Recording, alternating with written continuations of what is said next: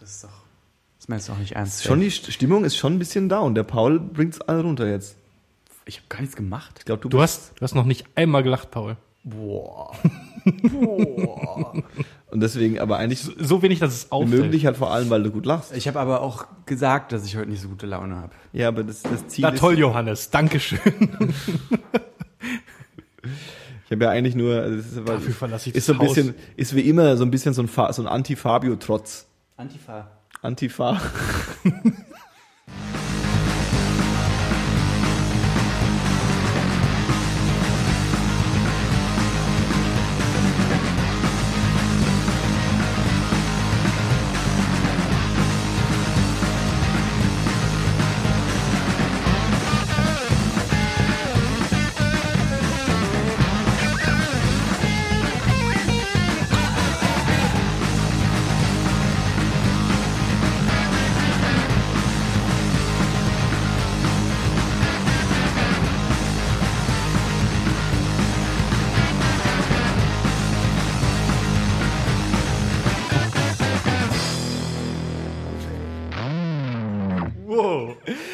Herzlich willkommen bei 10, 2, 4. Heute mit Dave.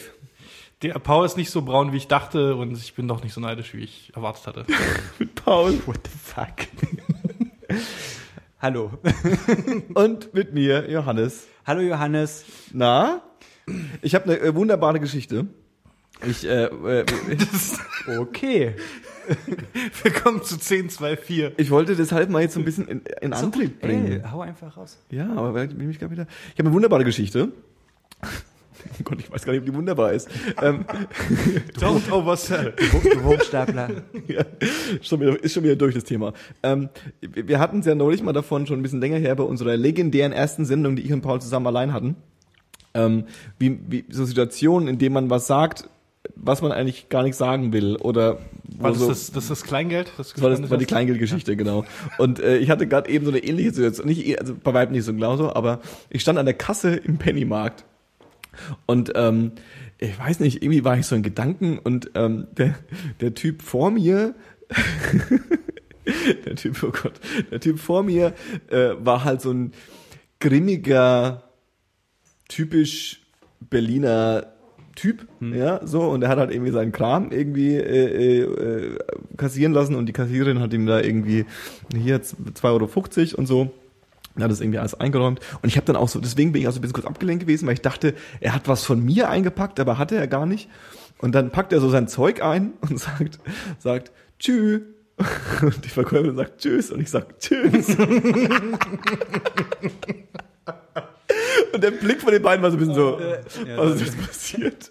Und dann habe ich gefragt so, warum, also, also, warum macht man das nicht? Beziehungsweise, wieso sagt man nicht, äh, also, also ich weiß, warum man es nicht tut, weil man sonst den ganzen Tag lang jedem Menschen, dem man ge- begegnen müsste, hallo, tschüss, Ja. sagen müsste. Aber äh, ähm, das war so ein bisschen komisch. Ich, aber ich verstehe prinzipiell, was du meinst. Ähm, heute saß so eine, so eine Frau in der S-Bahn neben mir und hat mich dann zwischendurch so, ich habe also hab Musik gehört und dann sagt sie so, Entschuldigung und dann habe ich so einen Kopfhörer rausgenommen und hat sie sich gleich nochmal entschuldigt. Ich meine so, hey, kein Problem. Und dann hat sie gefragt, sie muss zum sowieso zu der und der S-Bahn-Station, wie weit es noch ist. Und dann habe ich ihr das gesagt Ich weiß genau, was kommt. und dann ähm, waren wir so fertig und, und dann hat sie gesagt, danke. Und ich habe gesagt, bitte. Und dann habe ich mir den Kopfhörer wieder reingemacht. Und dann bin ich ausgestiegen und habe ihr nochmal gesagt, äh, noch so und so viele Stationen. Und hab dann, dann bin ich ausgestiegen. und, dann- und dann habe ich gedacht, so dieses, ähm, also ich bin eigentlich gern jemand, der dann noch sowas sagt, so wie schönen Abend noch oder noch einen Ja, oder schönen Tag noch oder was weiß ich. Klar. Und ich finde es so sau schade, dass man das nicht macht, wie du eben sagst. Wie, warum grüßt man sich nicht eigentlich viel öfter so gegenseitig? Stimmt eigentlich. Ich, also ich finde es wirklich schade eigentlich. Gerade wenn man nett zueinander ist und man hat sich gegenseitig geholfen und so, dann ist das doch echt nicht zu viel verlangt. Ja, oder? ich mache das auch gerne. Also einfach so, also gerade in der S-Bahn hast du immer diese eisige Kälte der ganzen Ja, ja. Leute ähm, auf dem Nachhauseweg. Ich war heute äh, auf dem äh, quasi auf dem empfangenden Ende von so einem Satz, von so einem komischen Satz. Ich äh, hatte ein, auf dem empfangenen Ende. Wow. Dave wieder hier. jetzt lassen Sie sich daran aufhängen. Lassen Sie sich daran aufhängen, dass ich gut mit Worten kann. Äh, Boah. Erzähl endlich. ja, ja, lasst mich doch. Ähm, ich hatte äh, ein Paket, was äh, im, gegenüber in einem Reisebüro abgegeben wurde, was da bei uns in der Straße ist. Und da werden öfter mal Pakete abgegeben und ich kenne die Frau schon so ein bisschen, hat mir mal ihre Sackkarre ausgeliehen und so. Ihre Sackhaare? Sack, Sackkarre. Ja. ähm, und äh, genau, da gebe ich ihr so meine Karte und meinte, hier, sie haben ein Paket für mich und so, ach ja, genau, es liegt schon seit gestern hier. Und dann meinte ich halt, ach so, ich hatte die Karte heute erst drin. Dann meinte sie, ah, das ist aber doof. Dann meinte ich, ja, DHL, so ist es halt mit denen, die ganzen Speditionen. Die werden halt schlecht bezahlt und machen mittelmäßige Arbeit dafür. Und dann sagt sie doch tatsächlich, nee, nee, gestern war das ein Deutscher. Wow. Damn. Womit Ich so, wow, nee, das ist schon okay. Die sind, das sind alle von der Spedition. Das ist nicht nur, Aber äh, hast du trotzdem noch einen schönen Tag gewünscht, oder was? ähm, weiß ich nicht mehr.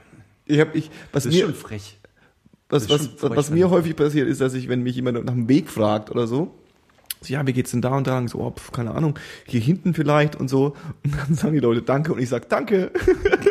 also ich bedanke mich dann bei denen häufig, weil ich dann einfach in meinem Kopf schon so voraushaltenden Gehorsam habe, dass ich halt denke, ich muss mich jetzt bedanken, dass ich jetzt gefragt wurde gerade.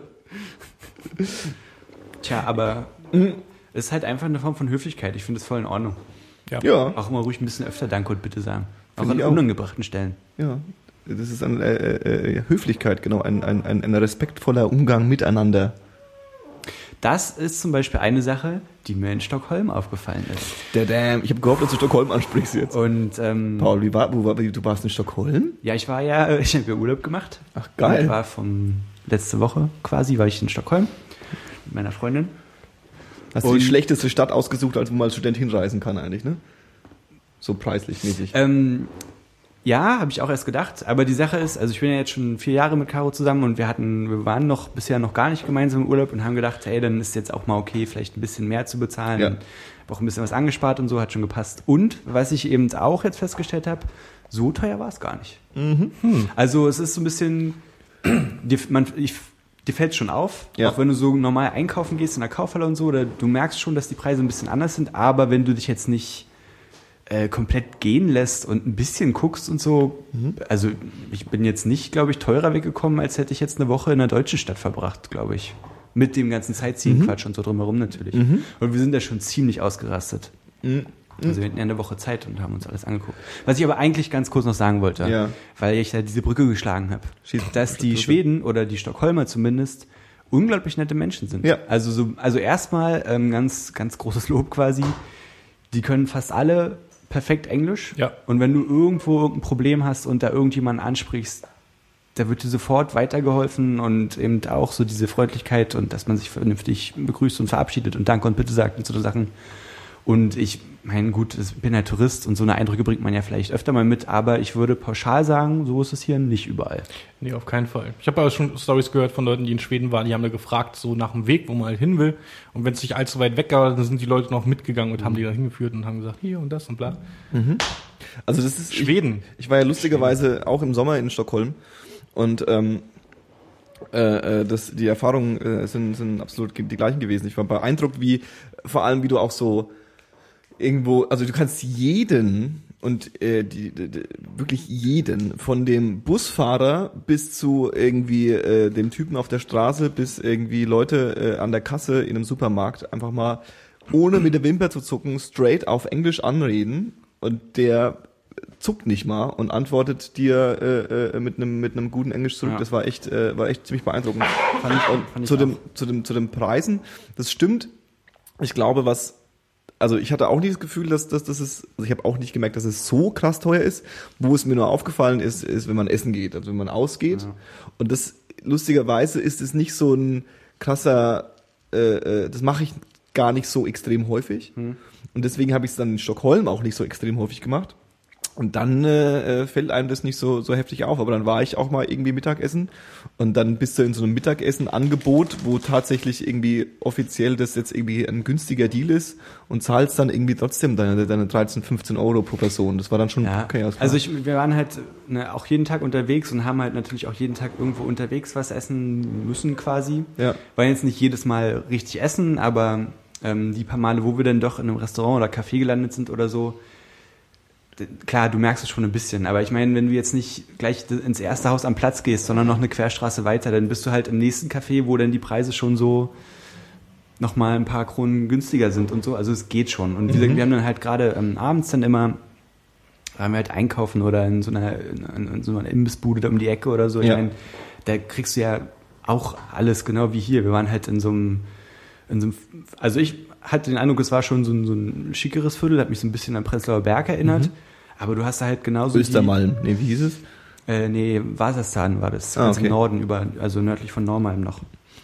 Und ja, Östermalm kann man sich, glaube ich, nicht leisten, oder? Also wir sind da halt ein paar Mal so durchgetingelt und ich glaube, da ist schon krass. Ich weiß es gar nicht. Ich glaube, ich glaube Östermalm, dann Södermalm ist so das, das Sofo, das hippe, Hi- Hipsterviertel Ja, ja. irgendwie. Östermalm ist schon teuer, das stimmt. Es ist schon richtig, es ist ein Bonzenviertel. Ey, wir haben da, ähm, wir haben so ganz, also was ist ganz klischeehaft, ich hatte eigentlich Bock drauf, gebe ich auch zu, äh, so eine Bustour gemacht durch die Mhm. ganze Stadt.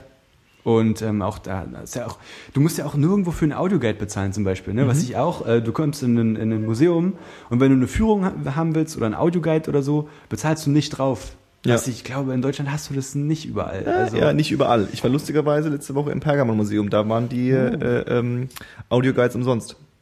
Ja, aber wie, also in Schweden ist es mir schon aufgefallen, weil Ja, da war es ja, halt ja. überall ja, ja. Und im Bus eben auch, du hast deine Kopfhörer bekommen, konntest die da ranknipsen und dann ging es halt los. Und was sie so erzählt hat, äh, dass da irgendwie halt so die ganzen Altbauten mit 15 bis 20 Zimmerwohnungen vollgeknallt sind und so. Und wenn du die Häuser siehst, da siehst du schon von außen, dass du dir deine Wohnung nicht einfach so Nee. mieten kannst. Also mieten ist ja sowieso nicht, habe ich erfahren. Ja, ja. Wir hatten ja, also wir haben, oder wir haben, wir haben eine Freundin da, bei der haben wir auch zwei Nächte gepennt halt. Und die hat erzählt, dass es ähm, eher üblich ist, Eigentum sich anzueignen. Also Exakt. eine Wohnung zu kaufen, bevor du halt anfängst zu mieten und so. Auch ein, auch ein. Phänomen, was tatsächlich eher andersrum ist. Also eigentlich ist es so, dass es nur in Deutschland, Deutschland eines der wenigen Länder ist, wo das üblich ist. Hm. Die meisten, Ach, ja, die meisten Länder äh, ist es, äh, also zum Beispiel, also ich bin da jetzt nicht hart im Thema drin, aber zum Beispiel habe ich äh, auch als so die Finanzkrise äh, äh, die südlich europäischen Länder äh, äh, erreicht hat, da ging es vor allem auch in Spanien darum, dass äh, ähm, es eigentlich üblich ist, dass du dir quasi nach deinem Studium oder oder irgendwie so, wenn du deine erste Wohnung haben willst, dass du dir die eigentlich kaufst.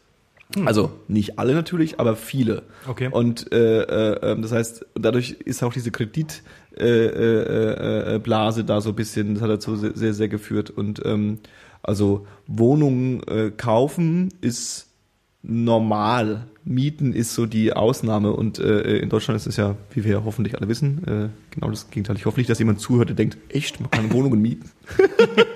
Die über den Tisch gezogen worden.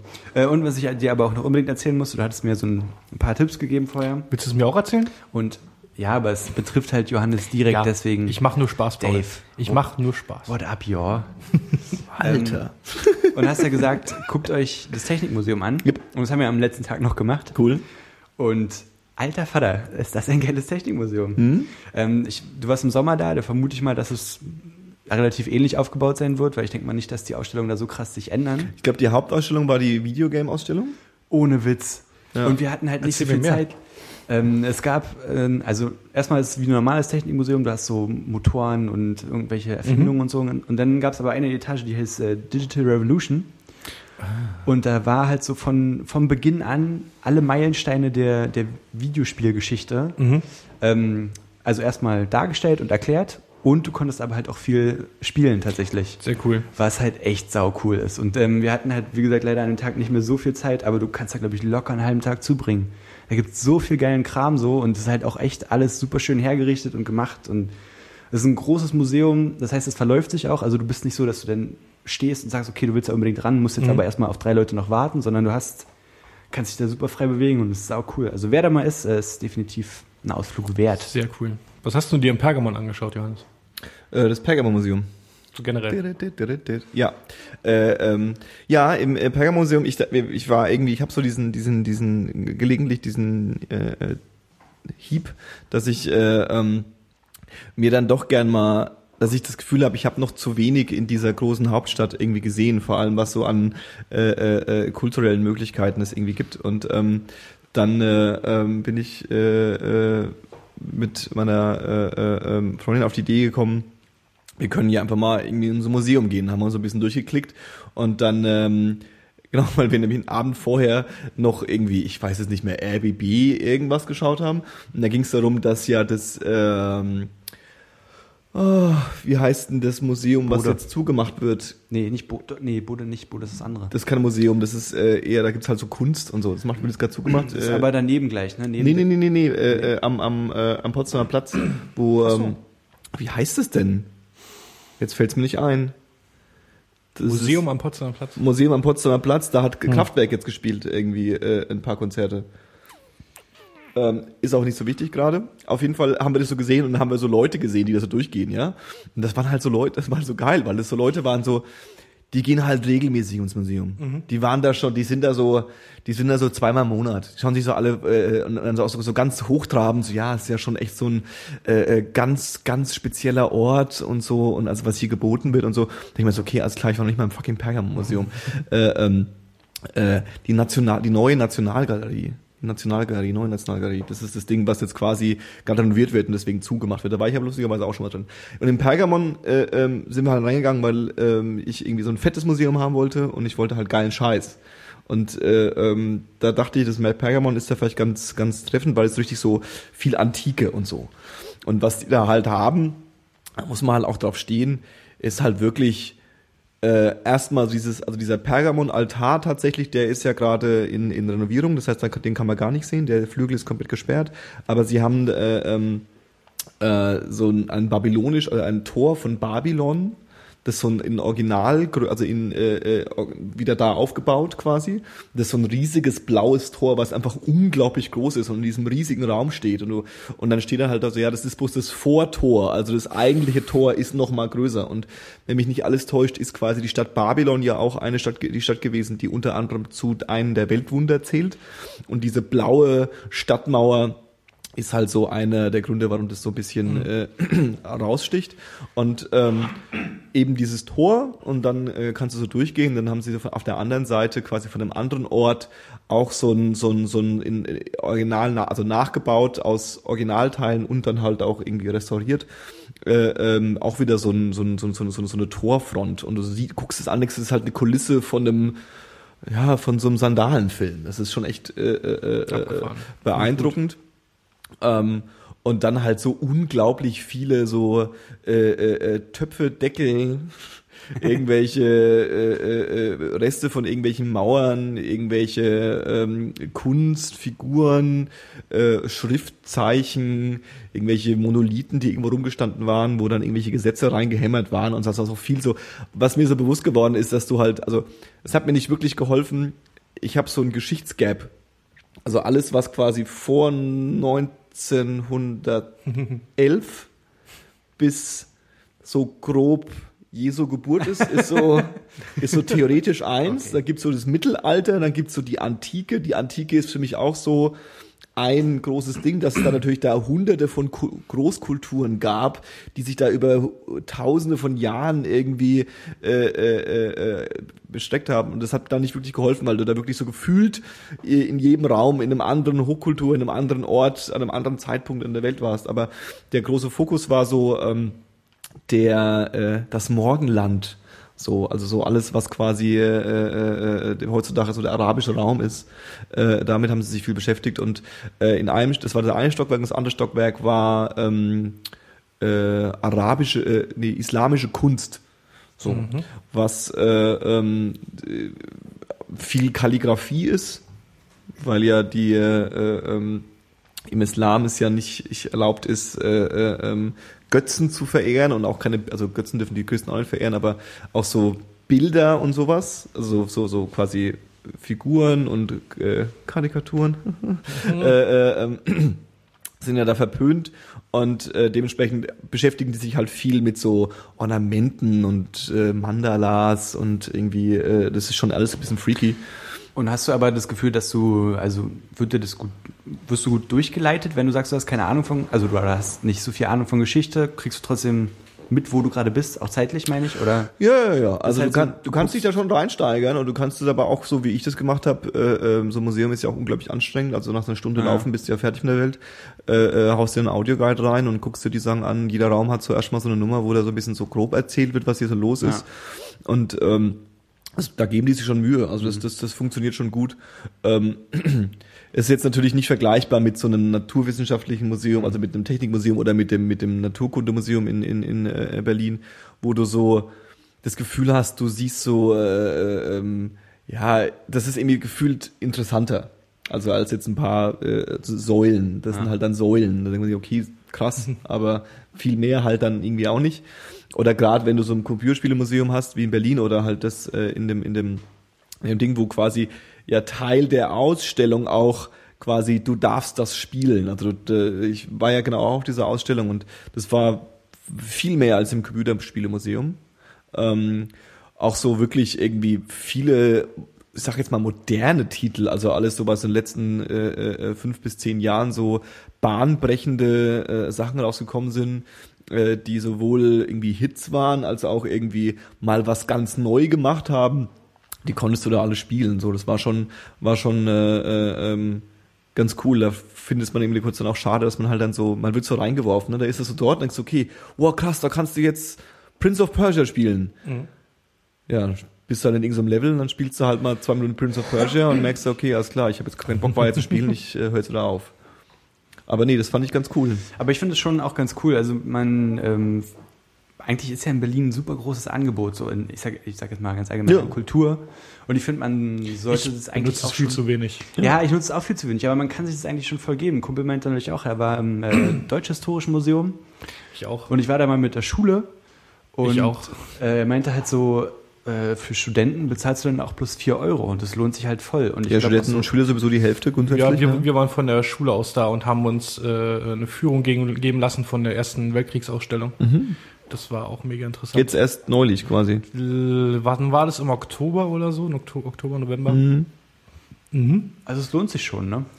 Das war schon cool. Und äh, nächste oder übernächste Woche gehen wir vom Musikunterricht aus ins Instrumentenmuseum. Da bin Cool. ich auch mal gespannt drauf. Cool. Nee, also du- vor allem, ich habe, ich überlege auch immer, ähm, man kann halt auch irgendwie gucken, dass man irgendwie, äh, äh, der Tourist hat im besten Fall die Möglichkeiten, äh, auch mal so unter der Woche irgendwie dahin zu gehen, wo man vielleicht irgendwie der normale Mensch, der irgendwo hier wohnt, auch arbeitet oder irgendwie in der Uni ist oder in der Schule ist. Ähm, aber keine Ahnung, du kannst dir bei den meisten äh, von den Sachen, die irgendwie ähm, stark frequentiert sind, kannst du dir online irgendwie dein, dein Ticket kaufen, musst dir halt so ein Zeitfenster raussuchen. Beim Ja. Pergamon ist es zum Beispiel so, kannst du sagen, okay, ich komme um 13.30 dann kannst du zwischen 13.30 und 14 Uhr quasi die Schlange skippen. Hm. Kannst direkt quasi, weil du dein Ticket schon hast, direkt quasi zum, zum, zum Pförtner gehen. Also auch da irgendwie ganz, ganz, äh, hast du ganz gute Möglichkeiten.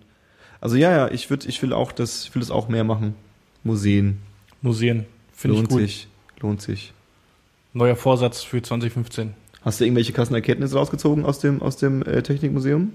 Ich? Paule? Yes. Na, jetzt nicht so super krass, aber es war auf jeden Fall interessant. Ich bin, ich habe in einem Flugsimulator gesessen, Cool. ich habe äh, in einem Bagger gesessen und habe einen Bagger bedient. das habe ich auch gemacht. Hast du das hinbekommen? Ich habe es nicht so ganz Nee, ich habe es auch nicht hinbekommen. und ähm, es gab so eine ziemlich geile Sache, da war so eine riesige Leinwand aufgebaut und davor war so ein, äh, so ein Becken mit Wasser, also ganz plane Oberfläche, die halt so krass gespiegelt hat. Und ich habe nicht verstanden, wie das funktioniert, aber ich denke, das Wasser gehört halt dazu. Und du hast dich dann da so hingestellt und dann war halt dein Schatten auf dieser Leinwand und wenn du dich halt bewegt hast, ähm, ist mit deinem Schatten auf der Leinwand was passiert. Und auf dem einen war es halt so, du hast halt so Flügelbewegungen gemacht, also so Fliegbewegungen gemacht wie ein Vogel.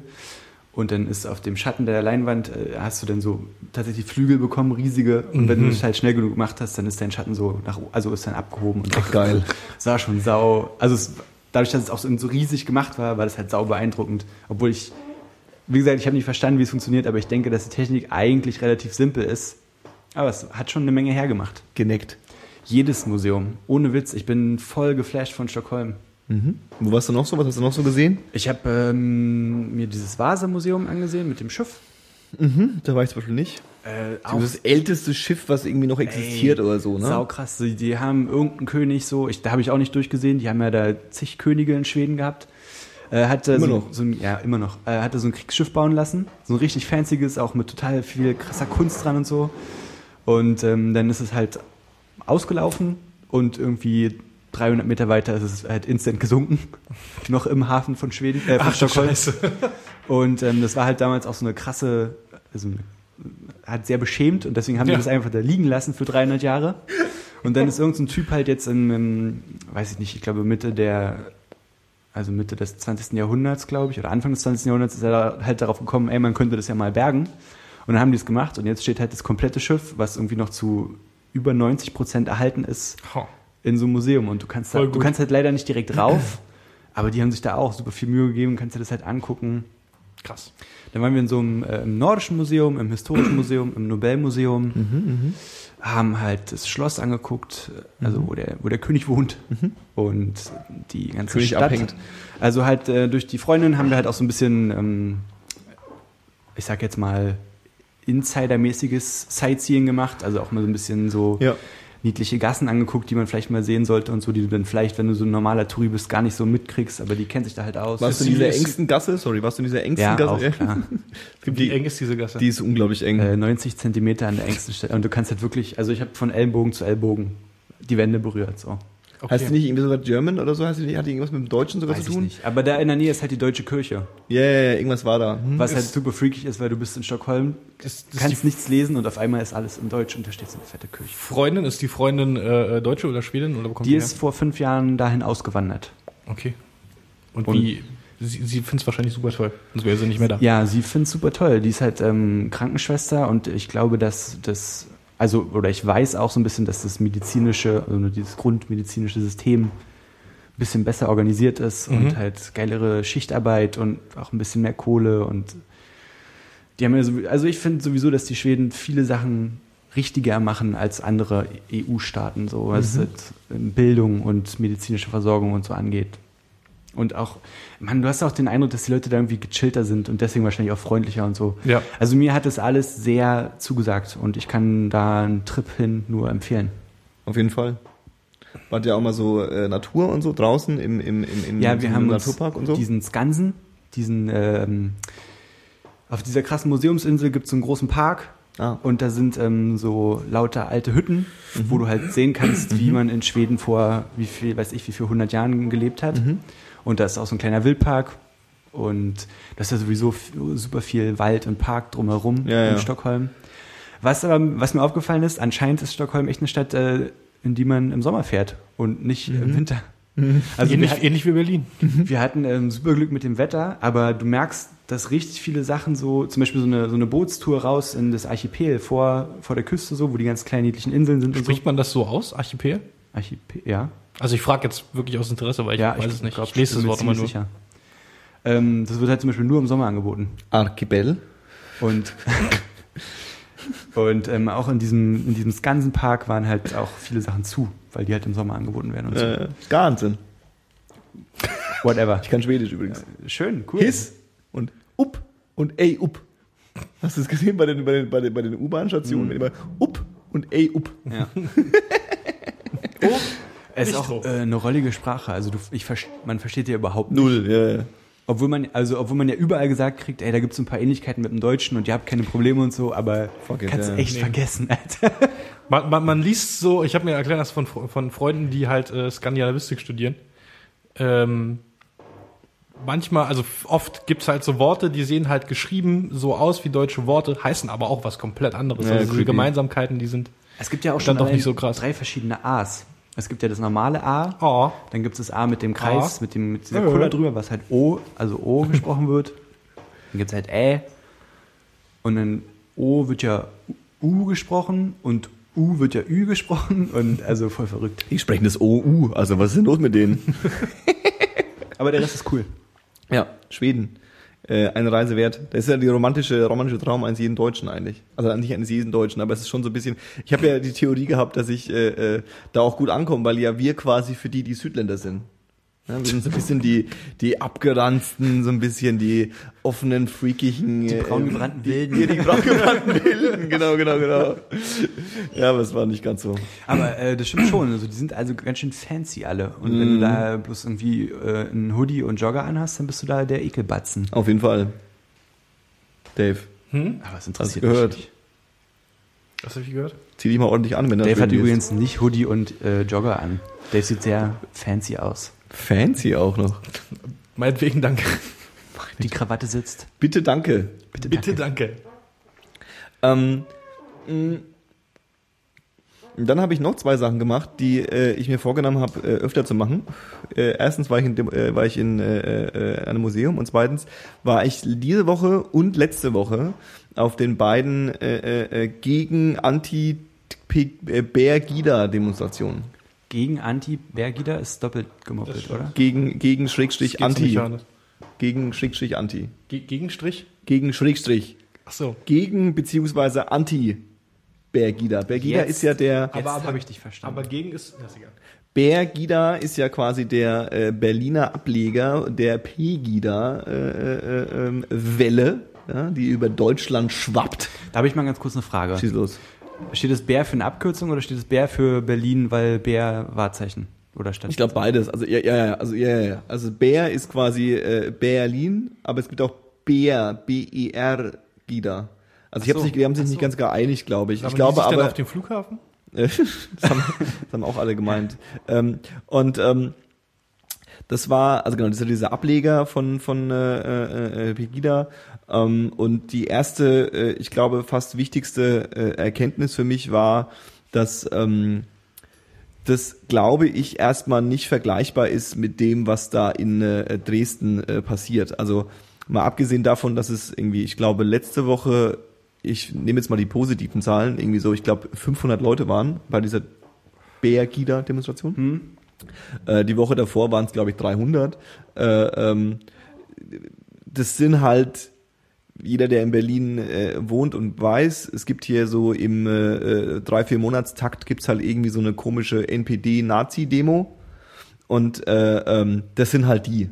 Ja. Also das hat nichts damit zu tun, das ist jetzt keine äh, ähm, äh, Bewegung, wo sich jetzt die Nazis irgendwie angeschlossen haben, weil die merken, dass sie die gleichen Themen haben. Ähm, Sondern das sind die Nazis. sondern das sind die Nazis, die halt versuchen, unter einem anderen äh, Deckmantel da irgendwie auch Welle zu machen. Und äh, äh, ähm,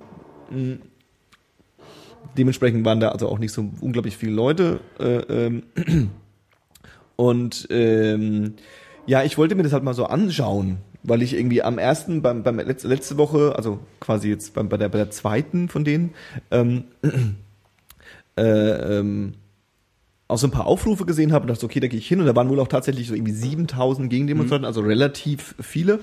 Und äh, ähm, bei der dritten, wo ich jetzt quasi letzten Montag war, ähm, da waren es dann nur noch irgendwie 4000, drei, ne? drei oder 4000 äh, Gegendemonstranten.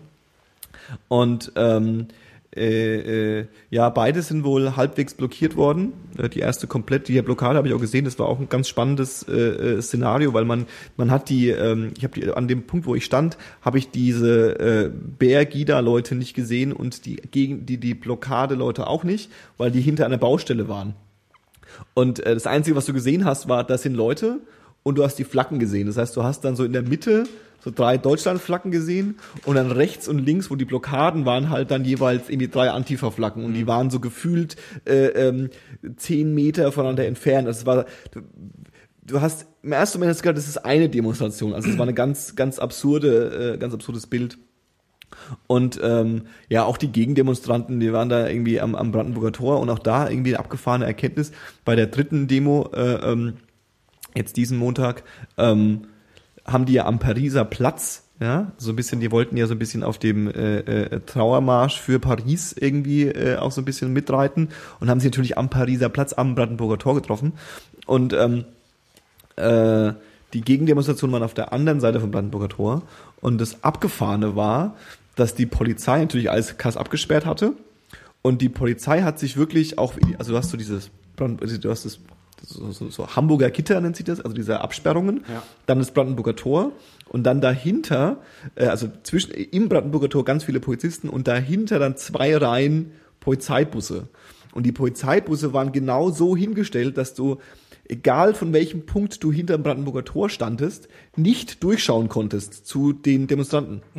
Das heißt, die müssen sich hundertprozentig hingestellt haben und so, geh nur mal einen Zentimeter nach hinten, geh nur mal, jetzt, jetzt passt's. Also die, die haben sich genauso hingestellt, dass du auf gar keinen Fall Blickkontakt Ja. äh, irgendwie äh, äh, bekommen kannst. Und äh, ähm, dann bin ich da so mitgelatscht und äh, es hat halt geregnet, war scheiß Wetter. Und äh, ähm, irgendwann äh, ist dann die Demo vom Brandenburger Tor weitergelaufen und ist so parallel zu dieser äh, Bergida-Demonstrationsstrecke gelaufen, hat immer wieder versucht, äh, äh, an Punkte ranzukommen, wo man dann so durchbrechen könnte und irgendwie blockieren könnte. Und dann von jetzt auf nachher hat sich die Demo aufgelöst. Dann waren auf einmal alle verstreut und alle sind random rumgelaufen. Es war, äh, ähm, ja, keine Ahnung, war jetzt nicht so äh, der, der, der, der Riesen, Also- der Riesen-Hype. Gab nicht so richtig das Bedürfnis nach Aktion quasi. Ja, doch, also ich glaube schon. Also der Witz ist, glaube ich, dass die Leute, die da demonstriert haben, also die Gegendemonstranten, sind quasi die gleichen, die auch bei allen äh, vier NPD-Demos im Raum Berlin immer dagegen demonstrieren. Ja.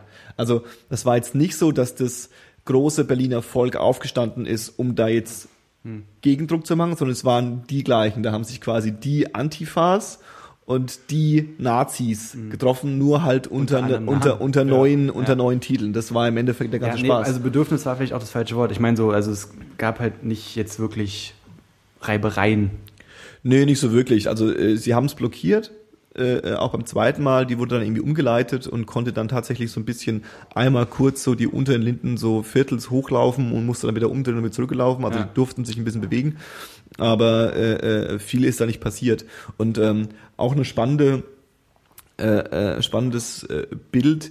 Ich habe ja eigentlich Respekt, ich habe eigentlich schon Respekt vor diesen Blockierern, weil das ja schon irgendwie, du musst ja schon dich irgendwie grundsätzlich mal die Angst und den Respekt vor dem Polizeikörper, der da so mächtig vor dir steht, erstmal überwinden und dann einfach auch mal irgendwie irgendwo hinrennen und dann irgendwo stehen und sagen, nein, ich stehe jetzt hier. Das ist ja schon mal Respekt genug.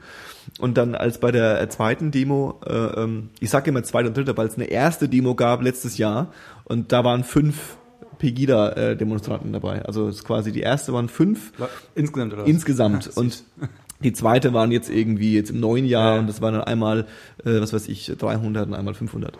Und äh, ähm, bei der zweiten, wo das am Roten Rathaus war, äh, haben dann irgendwann die Nazis dann auch beschlossen, dass es also jetzt auch keinen Sinn mehr macht und wollten dann nach Hause gehen. Und dann werden die ja, sind die von der, mit der Polizei, mit Polizeieskorte quasi äh, am Roten Rathaus entlang an dem Cubics entlang zum Alexanderplatz geführt worden. Und äh, du hast dann so von der Ferne gesehen, wie dann auf einmal die äh, Gegendemonstranten losrennen. Und dann siehst du so wie so ein Bulk äh, äh, Antifa-Kids quasi hinter diesen äh, äh, Polizisten und vor ihnen quasi die NPDler irgendwie da so äh, rennen. Und du merkst halt in dem Moment, okay, wenn die Polizei nicht da wäre, dann würden die sich jetzt mal ordentlich auf die Fresse kloppen. Ja. Also da ist schon so ein, nicht, dass dann Gewaltpotenzial da ist, aber das ist jetzt nicht nur so ein, äh, äh, äh, ähm, ja, wir machen das halt jetzt so. Da Ja. ist schon, also die steigern sich da Ja, beide Seiten schon rein. Eigentlich schon. Also das Potenzial an sich ist schon da quasi. Es Ja, ja, eskaliert ja. halt vielleicht bloß nicht. Ja, ja, genau, genau, genau. Also das ist schon, äh, das war schon äh, äh, spannend. Aber das, also ich meine, meine These ist so ein bisschen, ja, da wird nicht mehr viel passieren. Also die werden sich jetzt wahrscheinlich tatsächlich irgendwie noch vielleicht ein, zwei äh, Wochen lang äh, äh, ähm, äh, es nicht nehmen lassen, sich da wieder irgendwann hinzustellen. Die wollen jetzt auch jeden Montag demonstrieren. Und dann werden auch eben diese Aktivisten jeden Monat, Montag kommen und werden jeden Montag da irgendwie Ärger machen und dann irgendwann verläuft sich das so, glaube ich. Also jetzt in Berlin, außer es passiert jetzt noch was Extremes. Was da in Dresden passiert, da fehlt mir auch so ein bisschen die Einschätzung, ob da jetzt tatsächlich irgendwie noch was draus wird oder nicht. Ist schwer Schwer, einzuschätzen. schwer glaub einzuschätzen. Kniffliges Thema insgesamt. Kniffliges Thema. Ich finde es ja immer noch ein bisschen sinnlos. Na gut, ja. Also ich habe nämlich neulich hab ich so drüber nachgedacht, dass ja schon allein dieser Begriff Islamisierung, ne? Mhm. was ist ja eigentlich Das hat bescheuert. Was, ja, was Das ist ja halt eigentlich bescheuert. aussagt. Ich meine, wie kommt man denn auf so einen Begriff? Also ganz ehrlich, Mhm. Islamisierung wäre halt wirklich. Ich habe mich heute oder gestern mit einem Kollegen drüber unterhalten, wir standen halt äh, so draußen, haben eine geraucht und wenn halt jetzt wirklich jemand vorbeikommen würde und sagen würde, ihr tretet jetzt dem Islam bei, ansonsten passiert das und das oder, oder irgendwas Ernsthaftes so. Mhm. Das wäre für mich eine Islamisierung. Mhm. Und sowas passiert ja nicht. Ich Ja, meine so, ja. ich weiß nicht, hier kommen Leute her und die bringen ihre Religion mit und mehr ist halt nicht so, weißt du? Und da, also ich verstehe nicht, was es soll, aber gut. Ja, gut, und dann ich glaube- noch in. Dresden, wo, also das hatten wir ja letztes Mal schon, wo irgendwie der An Ausländeranteil bei 2% liegt oder Ja, keine habe Ahnung, wovor die da Angst letzt, haben. letztens äh, eine äh, tolle Infographic gesehen. Mhm. Da wurden halt in mehreren Ländern Le Leute gefragt, halt, wie äh, viel sie denken, äh, von 100 von ihren Lands, Landsmännern, Leute, die da wohnen, wie viele sind äh, Muslime? Und da war halt irgendwie in Deutschland äh, war es, glaube ich, die haben gesagt, irgendwie so aus 100 sind bestimmt 25 Muslime und das sind vier. War halt gegenübergestellt, sondern was sie gesagt haben und wie viele es tatsächlich sind. Und in allen Ländern war es drüber. Also in vielen war, also in einigen war es weniger drüber, aber in vielen Ländern war es halt äh, eine völlig falsche Perspektive. Ja, und äh, ähm, also ich glaube auch, das ist ja auch so eine so eine These, dass ähm, ähm, in jetzt Vierteln oder als urbaner Mensch, der vielleicht mit einem äh, äh, Moslem oder einem, äh, äh, was weiß ich, einem, einem Türken oder einem Araber oder einem, einem Italiener oder einem Spanier oder einem Russen äh, ähm, mehr Kontakt herrscht, also mehr tägliche äh, Berührung, dass da der tatsächlich der der der die Vorurteilbelastung einfach abnimmt, weil man halt das irgendwie in seinem Alltag hat und Ja. weiß, dass nicht jeder äh, jede Frau mit mit Kopftuch irgendwie, die dir in der S-Bahn begegnet, äh, äh, äh, äh, äh, dich dich irgendwie, wobei dich verprügeln will. Also du weißt, was ich meine. Also das ist so ein bisschen, man hat da andere äh, äh, Vorurteile oder die Vorurteile verändern sich, sagen wir mal so. Ähm, ähm, und gerade an Orten, wo es quasi wenig äh, Fremde gibt, um es mal so ganz drastisch zu sagen, da ist quasi die Angst vorm Fremden, Fremden äh, äh, höher. Klar. So. Das, ist- ich glaube, das ist auch so ein bisschen das Problem, dass, das hatten wir letztes Mal auch schon, dass so dieser Name ähm, gewählt wird, weil er vielleicht gerade so ein bisschen auch in, in, in den Kontext passt. Weil die ganzen Ja. Leute, die da mitrennen, die haben ja kein Problem mit dem Islam, die haben ja ein Problem mit Ausländern anscheinend. So, weißt Ja. du, wenn, wenn, du die, Ja. wenn du die Meinung von denen so hörst, Gut, äh, ich meine, ich habe auch einen Beitrag gesehen, wo dann einer gesagt hat, so, äh, sie möchte nicht, dass überall Moscheen gebaut werden, was weiß ich, so, was, wovon ich auch nichts mitbekomme, aber gut. Aber ich glaube, der O-Ton ist eher, dass die irgendwie ein Problem mit Ausländern haben und nicht mit, äh, mit dem Islam an sich. Und ich glaube aber, Die dass wissen eben- nicht, dass sie Nazis sind. Eben. Und ich glaube aber, dass es eben auch gerade so ein bisschen passt, weil der Islam, ähm, ich glaube, auch so ein bisschen unter einer schlechten Propaganda im Moment steht. Moment, ja. Also, oder, oder ja. also von Hat mir aus sehr auch schon- schlechte PR bekommen letzten Von mir 20 aus auch Jahren. schon länger, aber so dieses, es wird halt auch aufgebauscht. Wenn du so siehst, ähm, ich habe neulich so eine, so eine Zusammenstellung von so Spiegel- und Fokus-Covern und so gesehen, Mhm. die halt äh, das Thema Islam, also die sich damit beschäftigt haben und was da so für, für Überschriften gewählt wurden und für da, also für Bilder und so. Mhm. Und ich meine, ähm, sowas macht doch mit dem Christentum auch niemand oder mit irgendwelchen anderen Religionen so. Mhm. Oder ich, nirgendwo wird gegen den Buddhismus gehetzt oder so, aber gegen den Islam wird halt schlechte Propaganda gemacht. Das Und- ist Journalismus im 21. Jahrhundert. ja, und ich finde, dann braucht man sich doch auch nicht wundern, dass sich Leute hinstellen und eben diesen Aspekt nochmal nutzen, um quasi dem, dem Angstgefühl von irgendwelchen Deutschen einen Namen zu geben, dass die sich hinstellen können und sagen, ja, ja gut, wir haben jetzt einen Namen dafür gefunden, wir haben Angst vor Islamisierung. Ja. Was überhaupt kein, was überhaupt keine Substanz hat, so, weißt du? Und das finde ich ziemlich bitter und ziemlich traurig. Und dann braucht sich auch die Politik nicht wundern, dass sowas passiert. Ähm, Ich glaube, die wundert sich gar nicht so sehr. vermutlich, aber äh, Ähm, ich- öffentlich tun sie ja so, als würden sie sich wundern. Ich glaube, ich glaube, dass ähm, äh, ich habe ja, ich bin ja erklärter Fan, äh, erklärter Feind und Fan gleichzeitig von Verschwörungstheorien. Ich finde es immer wieder faszinierend und spannend, wie sowas entsteht. Ähm, also weil du sagtest, äh, das ist Journalismus im 21. Jahrhundert. Ähm, ich glaube, das ist grundsätzlich erstmal äh, grundsätzlich schon immer marktgetriebener Journalismus gewesen. Ja, so Also, im Endeffekt meine ich das auch. Ich meine jetzt nicht irgendwie von wegen Ja und Lügen Ja, es gibt und ja schon, es, es halt gibt ja aber schon so die Tendenz, es, ja, ja, es gibt ja schon halt so die Tendenz, Journalismus. Genau, es gibt ja schon so die Tendenz, auch bei Leuten, die jetzt nicht sich auf die Pegida-Seite stellen würden, dass äh, äh, der Journalismus in irgendeiner Weise versagt. Grundsätzlich. Und äh, äh, ähm, das ist ein spannender Effekt, weil ich äh, mich, äh, mich erstmal interessieren würde, ob der Journalismus in den Augen von Leuten schon immer versagt hat. Und das glaube ich zum Beispiel nicht. Also ich glaube, der Effekt, dass die Leute glauben, dass der Journalismus versagt, ist äh, äh, äh, größer geworden. Ähm, der Journalismus versagt auch oft genug. Aber ich glaube, die Tendenz, dass er häufiger versagt, ist nicht unbedingt wahr. Also ich glaube, der versagt genauso viel wie vorher. Nur ist quasi einfach der Informationsinput so unglaublich extrem. Und äh, äh, es ist halt auch Trend, äh, äh, skeptisch zu sein. Es ist Trend, was doof zu finden. Ja? Und äh, ähm, dann äh, kommt auch noch dazu, was ich jetzt auch mal irgendwie äh, äh, meine, ich bin ja auch jemand, der tendenziell sich gern mit so äh, Political Correctness beschäftigt und da auch so vielleicht für manche Leute komische Ansichten hat, aber äh, ähm, dieses PC, also Menschen, die, also es gibt quasi so den, den Normalo, ja, und dann gibt's so die Hetzer, und die Hetzer gibt's so auf der einen Seite gegen Bevölkerungsgruppen, dann gibt's so die Hetzer auf der anderen Seite, die quasi dem Normalo den ganzen Tag sagen, du machst was falsch. Hm. Das Kinderbuch, was du früher gelesen hast, ist hardcore rassistisch. Das ist ganz, ganz schrecklich. Und wenn du findest, dass das nicht so schlimm ist, dann bist du ein ganz schrecklicher Rassist. Und ähm, dies, das, damit, damit wird quasi eigentlich der sogenannte wir wollen da einen Diskurs starten und wir wollen da irgendwie äh, äh, äh, uns weiterentwickeln als Gesellschaft missbraucht, um äh, äh, ähm, sich irgendwie selbst geil zu finden in der Sekunde. Und in, die, in dieser Welt leben die meisten Menschen, ich genauso. Und äh, äh, ähm, da fällt's einem, glaube ich, äh, fällt's, passiert's schnell, dass man halt dann einfach auf dumme Ideen reinfällt. So ganz, ganz doof gesagt.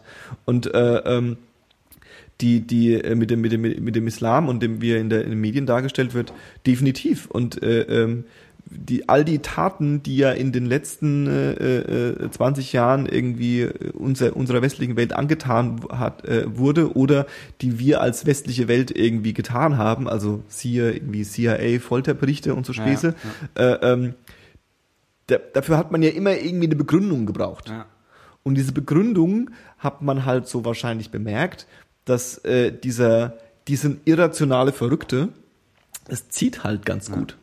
Ja? Und äh, ähm, ja, Aber ich meine, ich, ich, also ich finde es schrecklich, ganz Ja. ehrlich, so Ja. sich ein Feindbild zu schaffen quasi und es für seine Zwecke zu missbrauchen und das auf einer Ebene, wo irgendwie, ähm, äh, also auf, auf internationaler Ebene keiner mehr sagt, äh, also ist nicht okay, was ihr da macht, so weißt du? Ich meine, wenn jetzt mal ohne Witz, was die Nazis mit den Juden gemacht haben, ist genau das gleiche, was gerade mit dem Islam passiert, nur auf der Ebene, dass sich irgendwie sämtliche westliche Länder darüber einig sind. Ich meine, wenn du überlegst, wenn, wenn du siehst, äh, jetzt diese Sache in Paris, da gab es ja dann diesen Trauermarsch Ja. und da sind ja sämtliche äh, Führer, also sämtliche Führer, wollte ich gerade schon sagen, sämtliche obersten Politiker quasi da angetanzt, Ja, ja. um an diesem Trauermarsch teilzunehmen, ja. Und ähm, Ich habe eine Liste gesehen, welche Leute da so teilnehmen. Äh, und da sind halt sehr viele Vertreter von äh, Staaten, bei denen halt, also du redest jetzt äh, von Paris, diese ganze Ja, ja, Trauergeschichte, genau.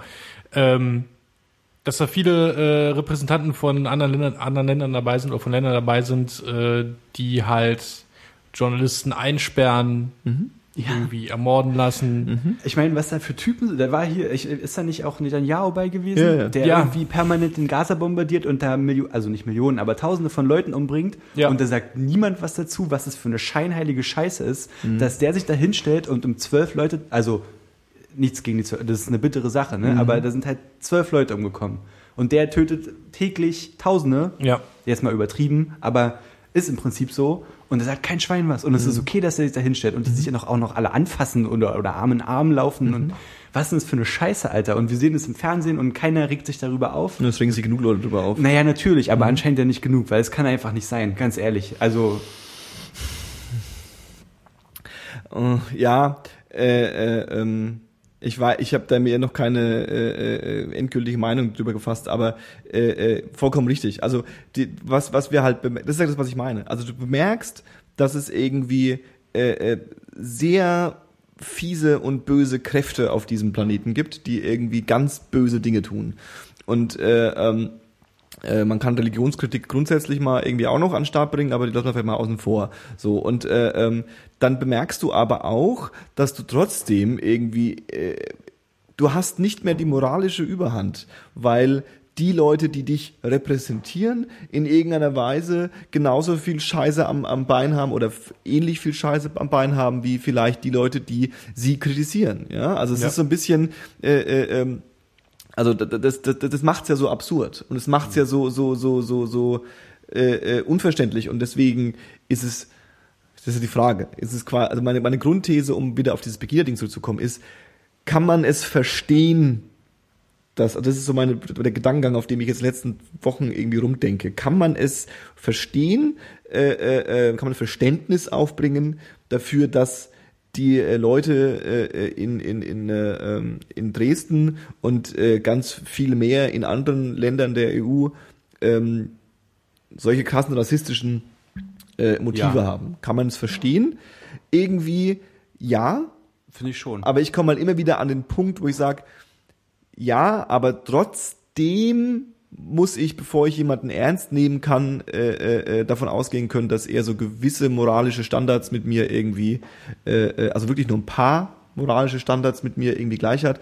Und äh, äh, eins davon ist halt, sei kein Rassist. So, Punkt. Ja, und mach deine Handlungen Ja. nicht aufgrund von rassistischen Vorurteilen das irgendwie äh, äh, zu tragen. Und das kannst du, kann man halt nicht wissen, weil du kennst sie nicht alle so. Und die ja, Sache ist auch, ja, ja. naja, nee, ich, ich meine, ich stimme dir jetzt quasi zu. Ja, Du- ja. Man, das ist ja genauso falsch, sich hinzustellen und zu sagen, so prinzipiell die ganzen Pegida-Leute sind halt irgendwie Idioten. Ist ja Mhm. im Prinzip auch falsch, sollte man nicht machen so.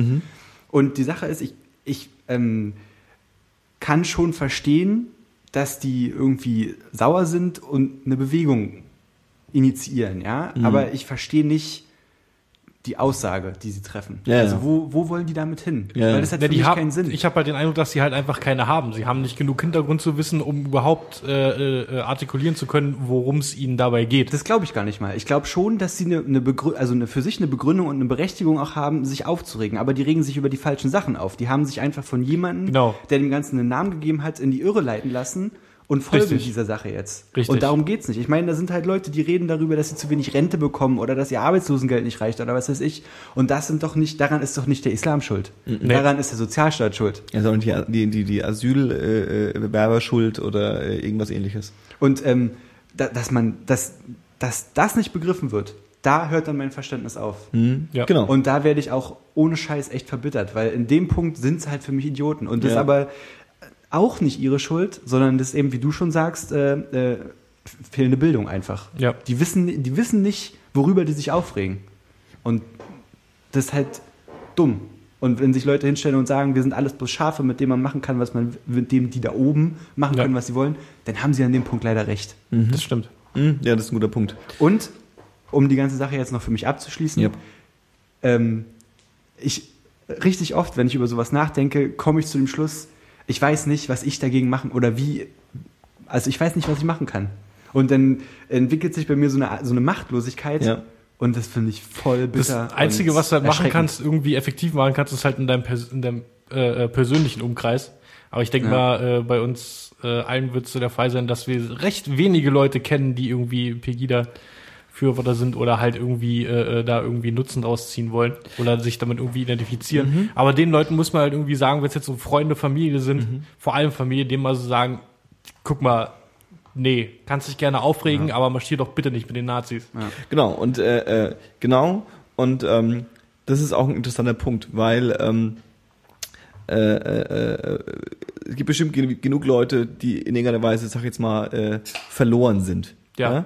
Und äh, äh, es gibt aber noch ganz viele Leute, die irgendwie sich nicht so ganz klar sind und wo vielleicht äh, ähm, ich kenne das den Effekt und ich glaube, den kennt ihr auch.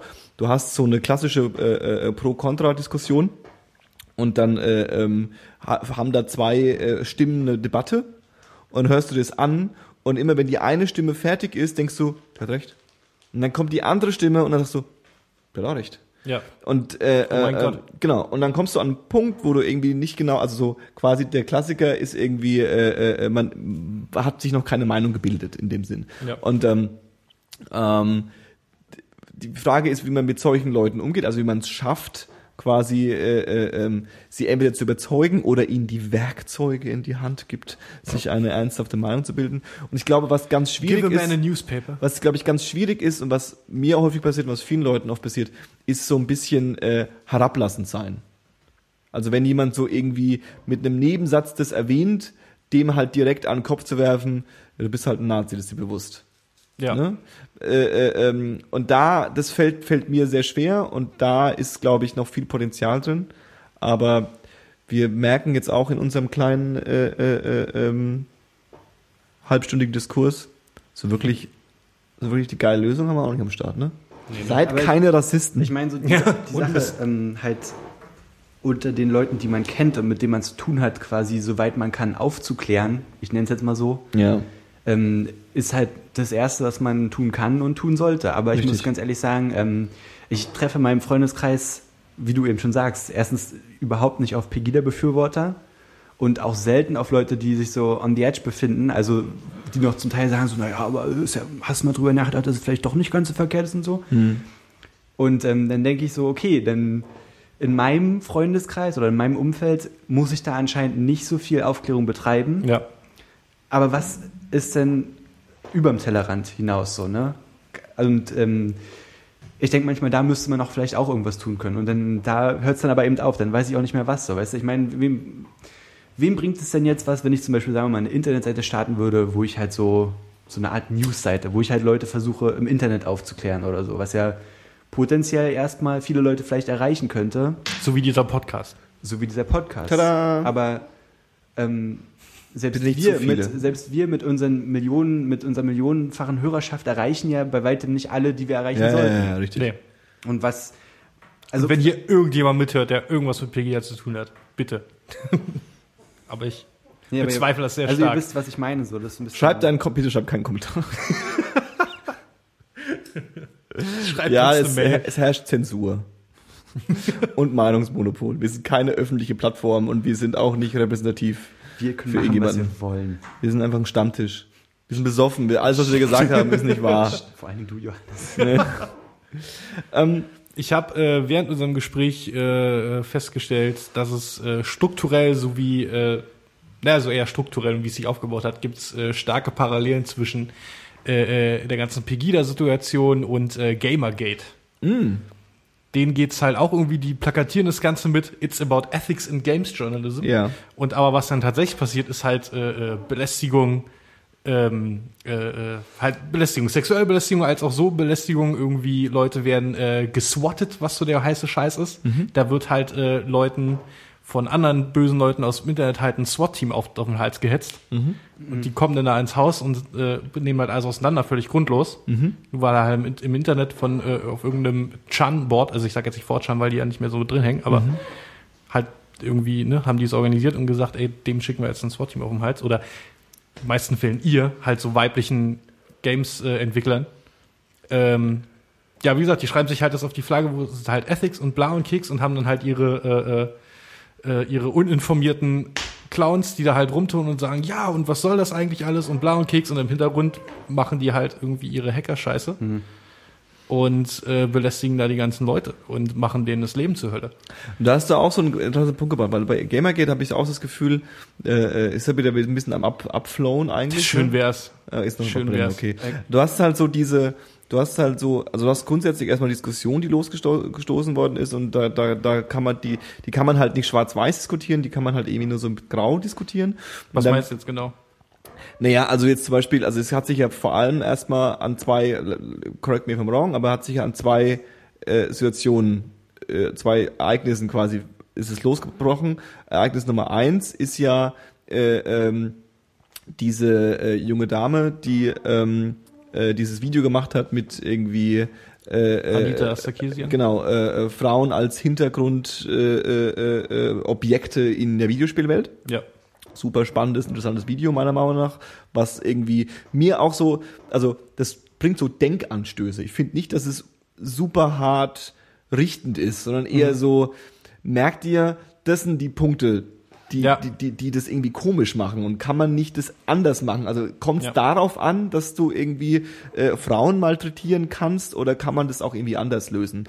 Ähm, und dann äh, äh, so ein bisschen gefolgt davon, dass quasi äh, äh, so ein, so ein, so ein Korruptionsverdacht äh, äh, irgendwie äh, äh, aufgepoppt ist, dass quasi oh Wunder, die äh, äh, Game-Journalismus-Szene irgendwie eine kleine Szene ist, die sich irgendwie gegenseitig alle kennen und die sich irgendwie gegenseitig natürlich auch keine schlechten Reviews schreiben und äh, ähm, die auch irgendwie an ihren eigenen äh, finanziellen Vorteil denken und da irgendwie dumme Dinge tun. Und äh, ähm, die Reaktion der, äh, äh, dieser, dieser, dieser Journalisten war dann eher ein bisschen eingeschnappt und äh, war dann so, ja, ihr, euch kann man nicht ernst nehmen, weil der Gamer ist ja eh ein sexistischer, äh, asozialer äh, äh, äh, Quasi. Troll. Und dann hat sich so ein, so ein, und das ist das, was ich meine, da hat sich dann so ein, so ein, so ein, so ein, äh, so ein Flame War aufgebrannt. Und äh, du hast auf der einen Seite irgendwie so die, dann sind so die Hardcore-Feministen eingestiegen, die dann losgelegt haben und auch dann wieder völlig unzurecht irgendwie allen Gamern grundsätzlich mal gesagt haben, wenn du ein Mann bist, bist du eh ein Monster. Und dann gibt's so die, die, die, die Hardcore-Machos, die irgendwie äh, äh, so dagegen preschen und irgendwie zwischendrin zermürbt sich so die, die, die sogenannte Gaming-Szene irgendwie selbst, weil man irgendwie Ja. nicht genau weiß, wem man eigentlich jetzt glauben kann und wer, wenn du irgendwie deine Meinung sagst, kommt mindestens einer von den beiden Seiten und motzt dich an und irgendwie zermürbt es sich irgendwie so gegenseitig darin. Richtig. Und äh, äh, auch was Paul von für, zu Pegida gesagt hat, dass, äh, dass die Politik da nicht überrascht, also dass sie sich nicht wundern, oder dass sie sich wundern. Ähm, der Part ist dann quasi bei Gamergate, äh, die halt die großen Publisher und die Entwickler, die da halt zu schweigen, so, die sagen dann halt so, ja, nee, so Harassment und so finden wir nicht gut, aber die sagen nicht, nein, äh, Gamergate, fickt euch mal. Ja. Will, will keiner machen, weil wegen Geld. Kurze, ganz kurze Frage Bitte. mal, als jemand, der nicht im Thema steht, Gamergate ist sowas wie, also auch wie Watergate, so ein Skandal oder was? So ein Skandal. genau. Ja, das ist ja dieser, dieser Trend, dass bei jedem kleinen Skandal jetzt irgendwie Gate hinten dran gehangen Ja. wird und Gamergate war dann halt das Ding irgendwie.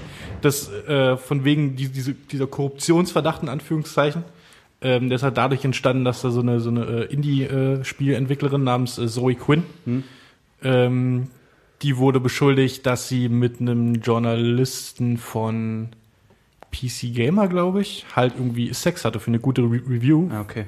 äh, da hat halt irgendwie ihr zu dem Zeitpunkt, also jetzt halt immer noch, äh, ihr, ihr Ex-Freund hat halt irgendwie einen riesigen psychotischen Blogpost gemacht, wo er sie halt des, dessen beschuldigt hat. Okay. Und da sind dann halt äh, so halt Leute aufgestiegen, die halt hart sexistische Arschlöcher sind. Ja. Und dieser äh, Zoe Quinn oder irgendeiner weiblichen Games-Entwicklerin das halt nicht gönnen Ja. und halt krass Antifeminismus sind und sowas. Die sind dann da halt drauf angesprungen und äh, haben dem psychotischen Ex-Freund dann halt irgendwie gesagt, so, ja, genau, du hast recht und bla und Keks und haben das dann halt hochgeschaukelt und äh, äh, seitdem steht die halt unter Beschuss Da sozusagen. kam ja auch in dem Zusammenhang kam ja dann auch eben, das meine ich mit der ganzen Journalismuskrise. Also dann ist aber auch in diesem Aufruhr sind noch mehr Sachen rausgekommen, wenn mich nicht recht enttäusche, äh, äh, im Sinne, dass zum Beispiel, was zum Beispiel nichts mit Sexismus zu tun hat, sondern dass es einfach darum ging, dass äh, ähm, Leute, die in dem äh, Jurykomitee waren von gewissen Awards, quasi auch beteiligt waren an Spielen, die dann auch diese Awards gewonnen haben. Also da ist so Ja. ein bisschen so eine Intransparenz aufgepoppt. Und dann haben sich natürlich auch wieder viele, die vielleicht gar nicht mit dem Sexismus-Ding was zu tun haben, sich aufgeregt und gesagt haben, Moment mal, ich äh, äh, lese Medien und ich gehe davon aus, dass ihr eine ehrliche Meinung sagt und jetzt kann ich euch eigentlich nicht mehr vertrauen. Und Ja. äh, äh, ähm, die, wie, wie, wie gesagt, das ist halt auch eine Parallele dazu. Genau, ist eine Parallele dazu. Und die äh, Reaktion war halt quasi nicht zu sagen, wir nehmen das ernst oder wir versuchen da irgendwie andere Sachen hinzukriegen, sondern die Reaktion war, äh, äh, ähm, der Gamer ist tot. Das war ja so dieses, dieses, Ja. dieses Ding. So, der, der Gamer ist eigentlich ein schlechter Mensch. Und dann äh, ist so ein bisschen diese, dann ist es so ein bisschen alles ins Wabern gekommen und hat sich dann irgendwie, äh, äh, viele sind da ein bisschen aus, den, aus der Stränge geschlagen. Es war echt, äh, äh, ich habe dann auch relativ schnell nicht mehr hingeguckt. Vor allem, das Ding ist, was mich da halt dran so aufregt, aufregt an diesem Grundzug von wegen, ja, da ist irgendwie, äh, ähm, was hatten wir jetzt gesagt? Was ist das Wort? Gamergate? Nee, nee, Nee, so. Korruption. Ja. Korruption halt im Games-Journalismus sind halt Awards und die Juries und da sind Entwickler drin und so und was Ja. soll das eigentlich alles? Diese ganzen Medien, diese ganzen Award-Shows und auch so große News-Seiten wie IGN und sowas, natürlich wollen die ihre Werbeklicks haben, natürlich wollen die ihr Geld haben, natürlich machen die keinen Hardcore-Games-Journalismus. Wer das halt liest und sich dann darüber aufregt, dass da Ko Korruption, in Anführungszeichen, herrscht, der hat irgendwie das Big Picture noch nicht so wirklich gesehen. Genau. Weil es gibt halt genug Seiten, die halt irgendwie halt diesen Hardcore-Journalismus machen. Ja, ja, richtig. Also das ist so ein bisschen, äh, äh, äh, ähm, ja, es ist ein bisschen außer, außer Rand und Band. Und dann die, die, das Resultat war halt, dass es dann auch irgendwann in war, irgendwie äh, äh, äh, ähm, äh, dann irgendwie gewisse Akteure in dem ganzen Spiel irgendwie auch zu bedrohen und dann halt auch, äh, wie man das halt gern macht, dann, wenn die Akteure dann irgendwie weiblich sind, dann auch gleich die äh, ganz bösen Kaliber rausholt. Was dazu geführt hat, dass dann diese äh, äh, äh, Zoe Quinn und Mhm. diese andere, wie heißt die nochmal? Ich hab Anita Sarkeesian. Ja, Anita dann auch so krasse Morddrohungen bekommen haben, die dazu geführt haben, dass sie dann irgendwie äh, äh, ihren Wohnort verlassen haben. Okay. Und ähm, das ist natürlich wieder aufgegriffen worden, ja, und so dann wieder auch quasi so eine Pauschalisierung entstanden. So die Gamer sind alle Sexisten, die die Frauen irgendwie alle äh, den Morddrohungen schicken, wo dann natürlich auch wieder die Gamer sagen, Moment mal, wir sind, wir sind gar nicht die Gamer, wir sind, wir sind alle irgendwie ganz verschiedene Menschen. Also Ja. da ist so ein, und das ist, was ich meine, du hast so eine äh, verwirrte, äh, ambivalente Masse, die so ein bisschen äh, nicht wirklich in der Einheit ist, aber Ja. sich irgendwie mit irgendwas identifiziert und dann wird sie von mehreren Seiten irgendwie angegriffen und dann beißen alle irgendwie so wild um sich und beißen sich selbst die ganze Zeit. Wie bei Pegida. Wie bei- Pegida.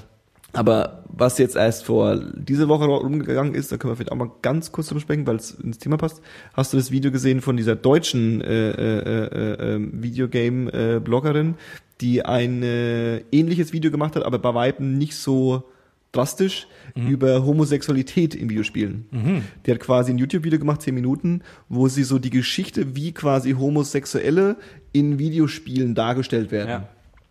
Und ähm, aber auch so am so so gute Beispiele also hier funktioniert's irgendwie ganz vorne ist ja irgendwie Bioware mit äh, Dragon Age und und äh, ähm, äh, Mass Effect die äh, ähm, quasi fast schon eine kleine Revolution äh, äh, angestoßen haben weil du spielst das sind halt ja sind quasi RPGs und die Personen die du spielst egal ob Mann oder Frau, du kannst halt als Spieler immer entscheiden, mit wem du Sex haben willst oder wen du anflirten willst. Und äh, das geht so weit, dass äh, äh, ähm, ja, du kannst halt einfach als Mann irgendwie äh, anfangen mit Männern zu flirten und Oder mit einem Alien. Oder mit einem Alien, ja, also das geht natürlich auch. Ja.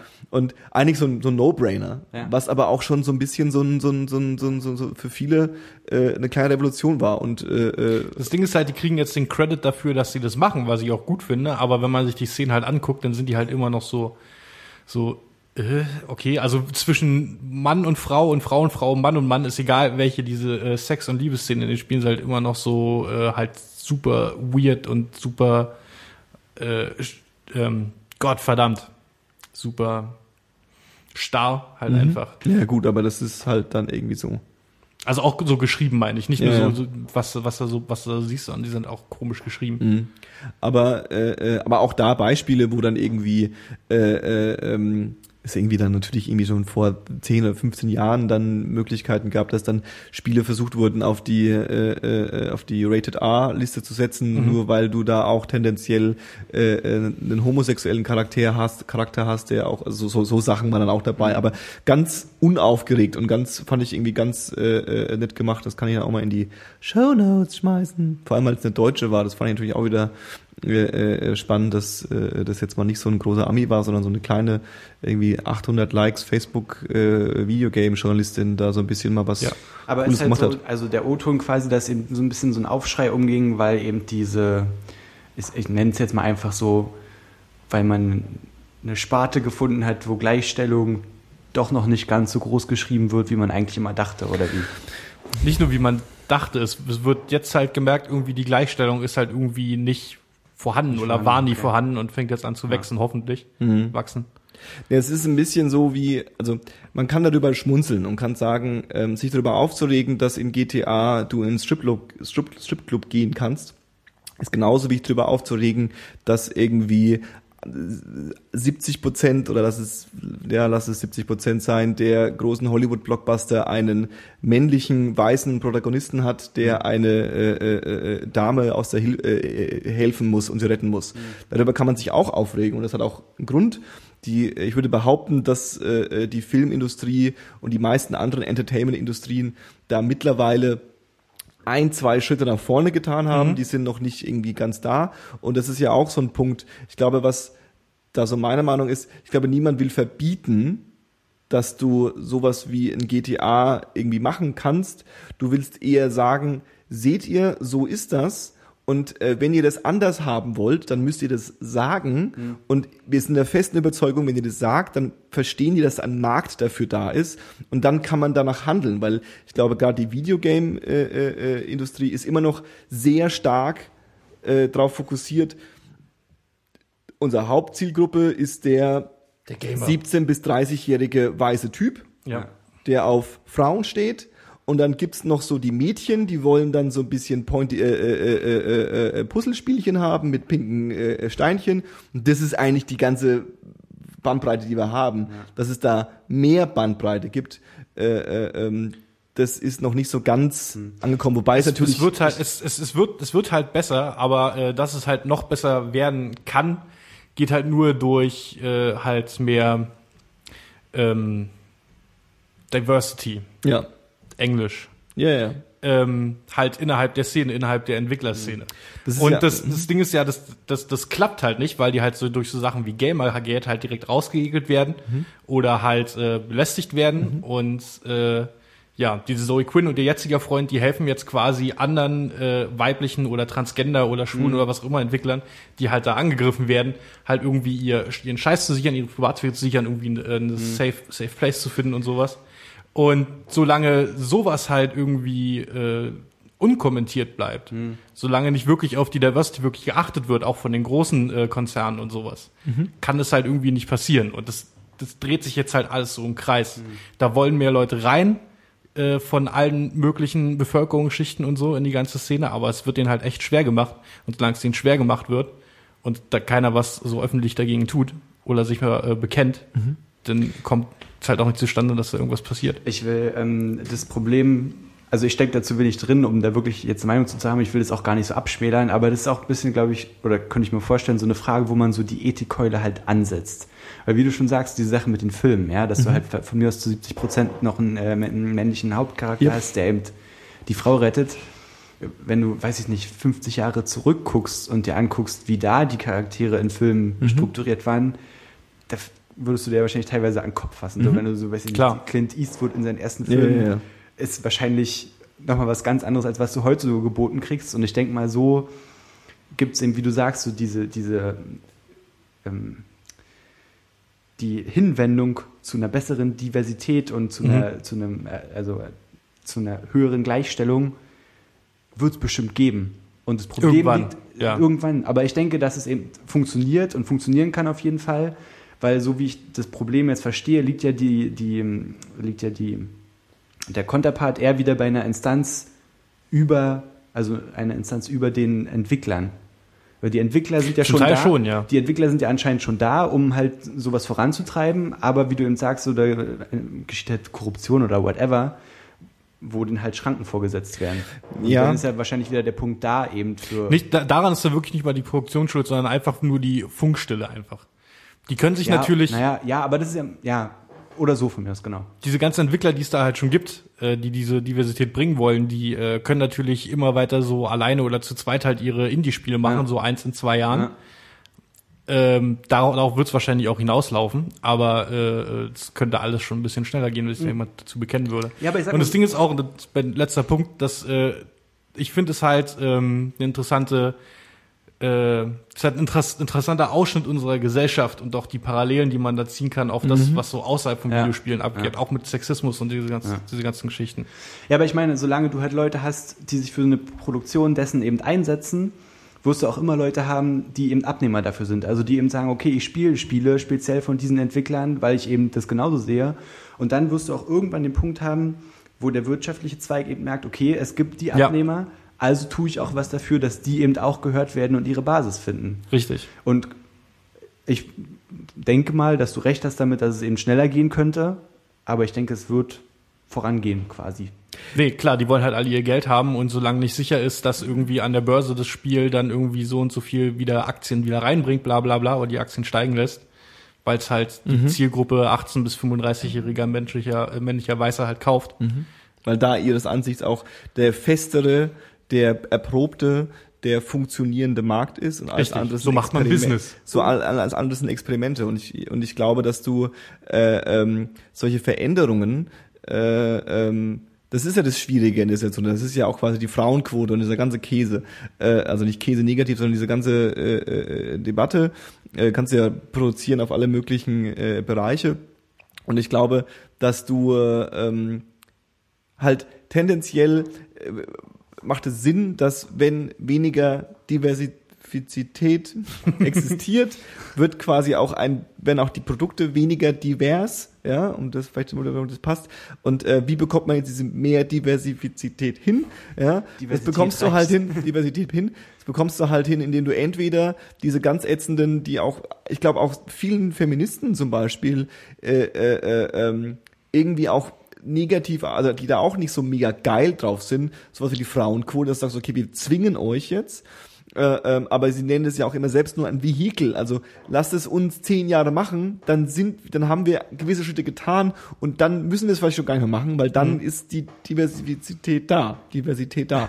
ähm, auf der anderen Seite halt einfach auch mit einem ganz einfach auf den Leuten, die glauben, dass das richtig ist, einfach den Push geben, hey du Abteilungsleiter, es ist vollkommen okay, wenn du zwei Frauen einstellst oder fünf Frauen einstellst und äh, die müssen sich halt alle mal ein bisschen raffen und dann klappt es schon. Ja. So, also so ein bisschen äh, äh, eher über eine positive und nicht über du musst, sondern das funktioniert und äh, äh, ähm, es ist ein dickes Brett, was da immer noch gebohrt werden muss, glaube ich. Da hat äh, äh, Intel auf einer Keynote, glaube ich, hat der CEO, also der, dick, der dicke Chef, hat äh, erzählt, dass sie bis 2017 oder 2018, glaube ich, halt bei Intel gesamt halt die Frauenquote auch in den Führungsriegen halt wahnsinnig erhöhen wollen. Äh, was halt insofern interessant ist, äh, was Intel angeht, weil die eine der ersten, äh, ich sag mal, in Anführungszeichen Großkonzernopfer von Gamergate waren, indem die halt auf äh, Gamasutra heißt die Seite, die halt äh, krass Gaming Business Use macht, also wirklich schon den Hardcore-Shit so. Ähm, die hatten da halt äh, eine Werbung von Intel und äh, unter anderem haben die auch eine Journalistin namens äh, Leigh Alexander, die halt auch sehr äh, outspoken ist über diese ganze Geschichte. Und da hat halt Gamergate äh, Intel gesagt, äh, äh, irgendwie, ja, die sind da alle korrupt, ihr habt da Werbung, ich äh, kaufe nicht mehr bei Intel und haben denen halt Massenmails geschickt und Intel hat dann tatsächlich wegen so ein paar 15-jährigen äh, irgendwie Sexisten und auch älteren, ähm, die da halt irgendwie Mailkopien von falschen Mailadressen geschickt haben, tatsächlich Ja. diese Werbung runtergenommen von Gamasutra, Ach, crazy.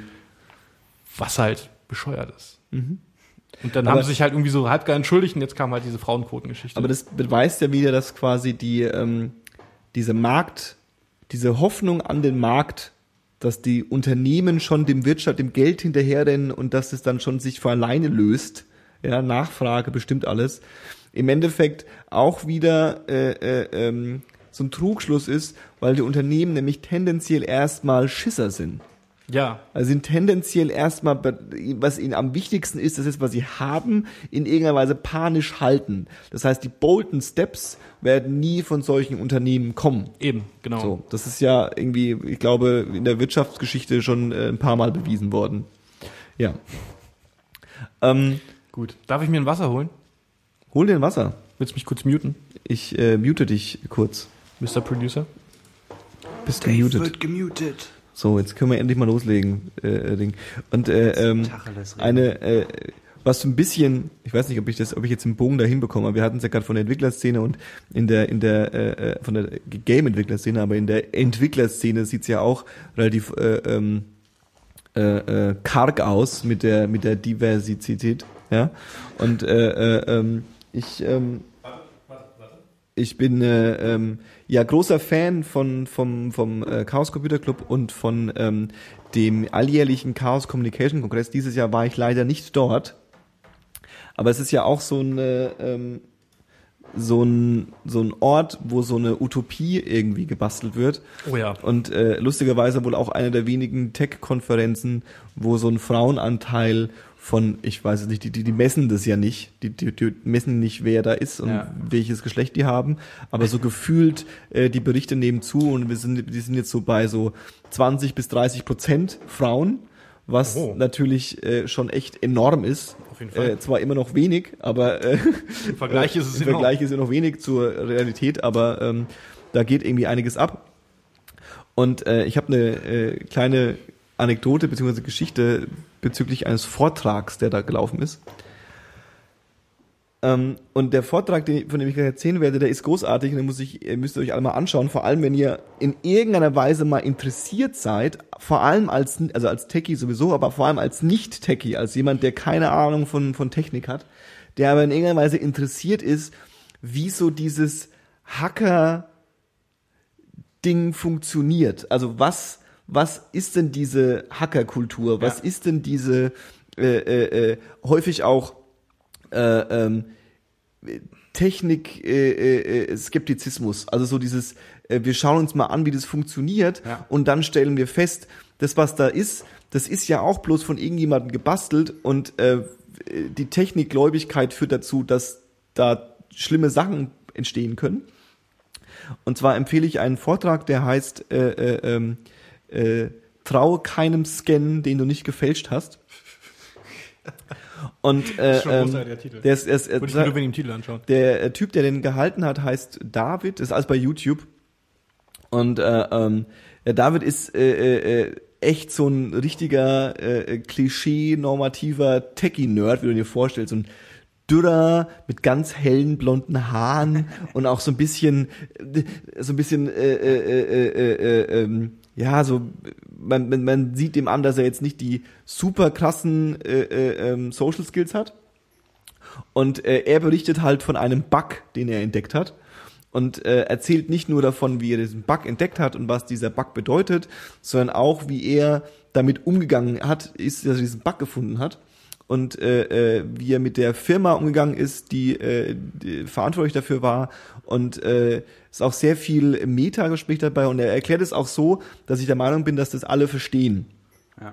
Und das ist Aber auch was ist denn Bug, Johannes? ich komme gleich dazu. Und was noch großartiger ist, ist, dass man auch die Begeisterung in ihm spürt. Also Ja. du spürst, wie er, er erklärt es so und gefühlt ist er halt das erste Mal in seinem Leben in einem Saal vor 800 Leuten oder vor 1000 Leuten, die, wenn er sagt, wenn er was so diesen Bug erklärt, alle sagen so, Alter, ist das krass. Und er so, ja, merkt ihr, das ist mega krass, oder? Also diese Begeisterung ist aus, ist so, ja, auf jeden, ja, auf jeden, ist doch krass, oder? Also du merkst nicht, was da für eine, für eine, für eine, für eine Community auch dahinter ist.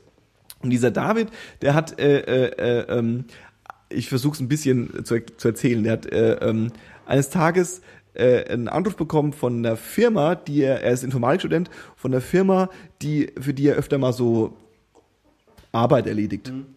Und äh, äh, ähm, die Firma meinte, ja, wir haben hier so einen Scanner. Und äh, ihr kennt die alle, du kennst die von der Uni, du kennst die von den großen Firmen, wo du gearbeitet hast. Diese riesen, fetten Kopierscanner, die auch Ja, in so Copyshops stehen. Wir haben da so ein Ding da stehen. Und ähm, wenn wir jetzt so ein Dokument scannen, wir haben jetzt ein Dokument gescannt und das, was dann als digitale Kopie bei uns landet, da stehen andere Zahlen drauf, wie das Originaldokument. Und es ist denen aufgefallen, weil die haben Baupläne gescannt. Und dann hast du da zwei Räume. Der eine ist irgendwie ganz klein, eingezeichnet, der andere ist ganz groß, so ein Flur und so ein, so ein, so ein Saal. Und bei dem einen steht dann, ich das sind Zahlen, die ich erfunden habe, irgendwie bei dem kleinen Raum steht dann irgendwie 100 Quadratmeter und bei dem großen Raum steht 30. Also nur dadurch, weil es absolut unplausibel ist, was da Ja. steht, ist ihnen bewusst geworden, dass da zwischen dem Originaldokument Papier und dem digitalen Kopie äh, da Zahlen anders sind, Ja. weil du das nicht siehst. Also die Zahlen sehen aus, als wären die original. Ja. Und er hat also äh, festgestellt, dass äh, äh, ähm, dieser Scanner äh, eine Methode benutzt, ich kürze es ein bisschen ab, die nennt sich Pattern Matching. Und was die machen ist, die, äh, wenn die Text scannen, dann teilen die quasi jedes, jeden Buchstaben in ein eigenes kleines Bild auf. Und dann, äh, um das zu komprimieren, also um weniger Speicher zu verbrauchen, äh, schauen die, ob es quasi diese Felder gibt, also einzelne Buchstaben, die sich sehr, sehr ähneln. Also Ja. so ein gedrucktes I sieht ja tendenziell relativ ähnlich aus wie ein anderes gedrucktes I. Ja. So, und dann denken sie sich, okay, wenn wir jetzt wissen, dass diese sechs Felder gleich ausschauen, ungefähr, nicht auf Pixel genau, sondern ungefähr, dann äh, speichern wir nur eins und ersetzen dieses I quasi mit anderen Is. Okay. Also ich speichere, Äh, Das äh, sehe ich oft in, äh, ich lese ja, auch, lese ja auf meinem Kindle. ja, Und äh, in manchen E-Books sind halt genau solche Fehler drin. Mhm. Wo halt ein Wort steht, das ist noch als das Wort, was es heißt, lesbar. Ja. Aber einer von den Buchstaben ist halt ein anderer, der aber fast genauso aussieht wie der. genau, aber der Buchstabe ist sein richtig. Ja. Ja, ja, genau. Und, ähm, ja, manchmal auch nicht. Manchmal nicht. So, und äh, ähm, was er dann, äh, ähm, was jetzt mal grundsätzlich der Skandal ist, ist, glaube ich, wenn es einem noch nicht bewusst ist, ist, ähm, wenn du ein Dokument scannst, gehst du davon aus, dass das Dokument, was du scannst, original ist. Ja. Niemand geht davon aus, dass da ein anderes Dokument rauskommt. Ja. Und äh, ähm, der hat dann diesen, diesen Bug irgendwie in seinem Blog äh, gepostet und es ist so ein bisschen der Hackerszene rumgegangen. Äh, long story short, die äh, Firma heißt Xerox, die das gemacht hat und Xerox ist äh, äh, in Amerika äh, absoluter Marktführer für diese Großscanner. Ja. Kopieren heißt äh, in Amerika im Slang äh, Make a Xerox. Make Xerox. Da weißt du schon ungefähr, was das, was die, das, die Ausmaße sind. In Europa ist es nicht so krass, aber in Amerika ist es ganz heftig. Und äh, ähm, der hat festgestellt, dass dieser Bug äh, äh, existiert und äh, die Firma hat, äh, äh, äh, es gibt also noch so ein paar irgendwie äh, äh, Spannungsbögen, die ich jetzt mal alle nicht vorwegnehme, die kann man sich dann in dem Vortrag anschauen. Und äh, Resultat ist also, der Bug existiert seit acht Jahren. Was? Ähm, und also seit acht Jahren kann es theoretisch sein, dass du mit einem Xerox-Gerät einen Scan machst, dass es was rauskommt, was anderes ist, was du eingescannt hast. Und nicht, dass du es bemerkst. So, jetzt bekommt der Anrufe von Stadtarchiv. Dann sagt dieses Stadtarchiv zu ihm, ja, wir haben äh, vor äh, vier Jahren unser gesamtes äh, äh, Archiv mit Bauplänen allem drum und dran eingescannt äh, und digitalisiert und äh, wir haben die Originale weggeworfen. Ja, cool. Das heißt, wir wissen nicht, was wir da haben, ob das richtig oder falsch ist. Und jetzt kannst du dir vorstellen, was alles gescannt wird. Baupläne, äh, riesen Excel-Sheets, Spreadsheets, Dokumente, alle großen Unternehmen, wo du einen Brief hinschreibst. Ja. Buchhaltung. Versicherung, Buchhandlung, Versicherungen, äh, äh, äh, Telekommunikationsprovider, äh, wo du einen Brief hinschreibst, ist es so, dass diese Briefe nicht mehr BAföG-Amt. Äh, BAföG-Amt Nicht wa- gelesen was- werden, sondern- nicht gelesen werden, sondern die werden eingescannt in großen Eingangs-Copy-Centern und werden dann digital dem Sachbearbeiter zugestellt. Äh, Gerichte, ja.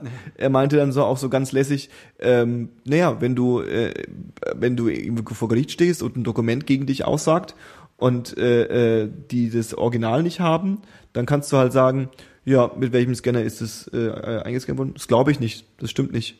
Also du kannst quasi theoretisch alle digitalen äh, äh, Erzeugnisse von solchen Scannern erstmal grundsätzlich in Zweifel setzen. Ähm, und äh, äh, äh, also wie gesagt, Vortrag dauert eine Stunde, ist echt spannend, gibt's bei YouTube, äh, macht einen Heiden Spaß, dem Kerl zuzuschauen, wie er sich da reinsteigert. Äh, ähm, und vielleicht kann das einem so ein bisschen so ein, so ein äh, Verständnis dazu bringen. Mal abgesehen davon, dass vielleicht schürt es die eine oder andere Technik-Skepsis, aber auch so dieses, okay, krass, äh, äh, äh, lustig und wichtig und witzig, dass es so Leute gibt, die einfach Sachen nicht als gegeben hinnehmen, sondern Ja. sich da irgendwie äh, selbst auch mal reinsteigern. Das, ganz, das hat mich, das hat mich, äh, ich war, war auch, habe auch alle zwei Minuten What the fuck gesagt bei dem Vortrag. Das war großartig. Finde ich gut. Guck ich mal an. Guckt euch an. So, jetzt äh, äh, Dave, was hörst denn du? Sind wir schon soweit? Wir sind schon fast drüber. Abgefahren. Was, heißt- was heißt denn drüber? Gleich kommt, die Nachfolge, gleich die Nachfolgesendung. Gleich kommen die nächsten. Oh, oh. Was höre ich denn gerade so? James Brown unter anderem. Wow! Äh, Fangst du dann so ein bisschen ab in deiner Bude auch? Auf jeden Fall. Es geht ja nicht anders. Ich, James Brown ist einer von diesen, äh, das haben wir halt alle so Künstler, irgendwie so Grundsteine der Musikgeschichte, die man halt sich nie wirklich irgendwie bewusst angehört hat. Und da habe ich mir äh, aufgrund von einem, von einem Podcast, den ich höre, äh, von einem Comedy-Podcast, wo äh, der Song äh, Get Up Off of That Thing verwendet wird von James Brown, habe ich mir in das äh, Album gleichen Namens geladen. Und meine Fresse geht das ab. Das ist richtig gut. Es macht richtig Spaß zuzuhören. Auf jeden Fall. So innerhalb der ersten zwei Takte wippst du halt irgendwo mit irgendeinem Körperteil oder auch gerne mehrere. Ähm, James Brown. Hm.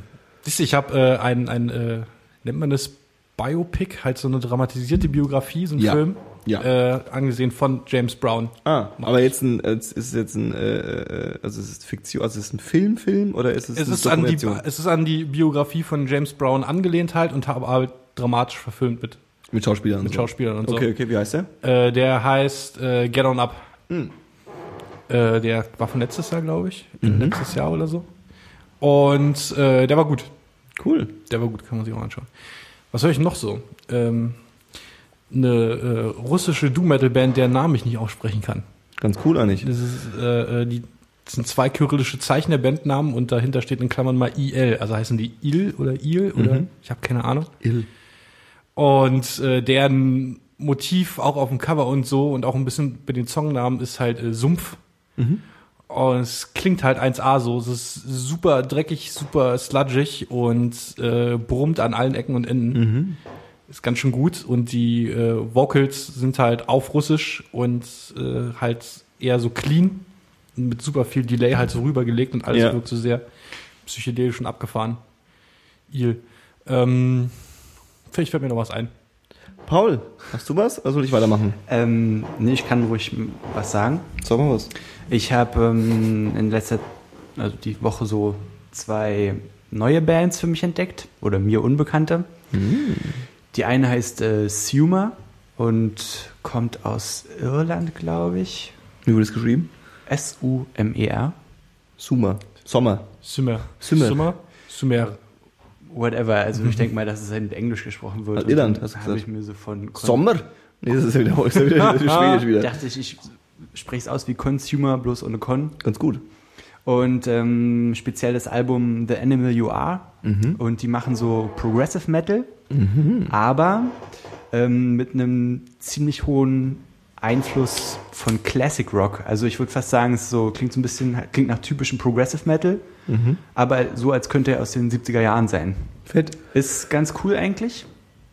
Und dann habe ich noch eine zweite Band für mich entdeckt, die heißt Bonehawk.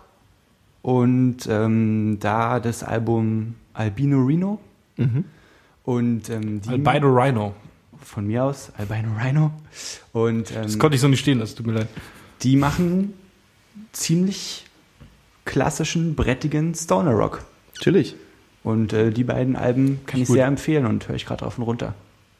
Wir hatten, äh, ich rede jetzt einfach mal, im, äh, im Bandraum letztens einen Moment, da äh, hat äh, unser Drummer uns erzählt, dass ihm seine Freundin äh, eine Band gezeigt hat, die sie ist mit dem, auch mit dem Drummer, glaube ich, befreundet oder so, ist aber nicht so ihre Musik.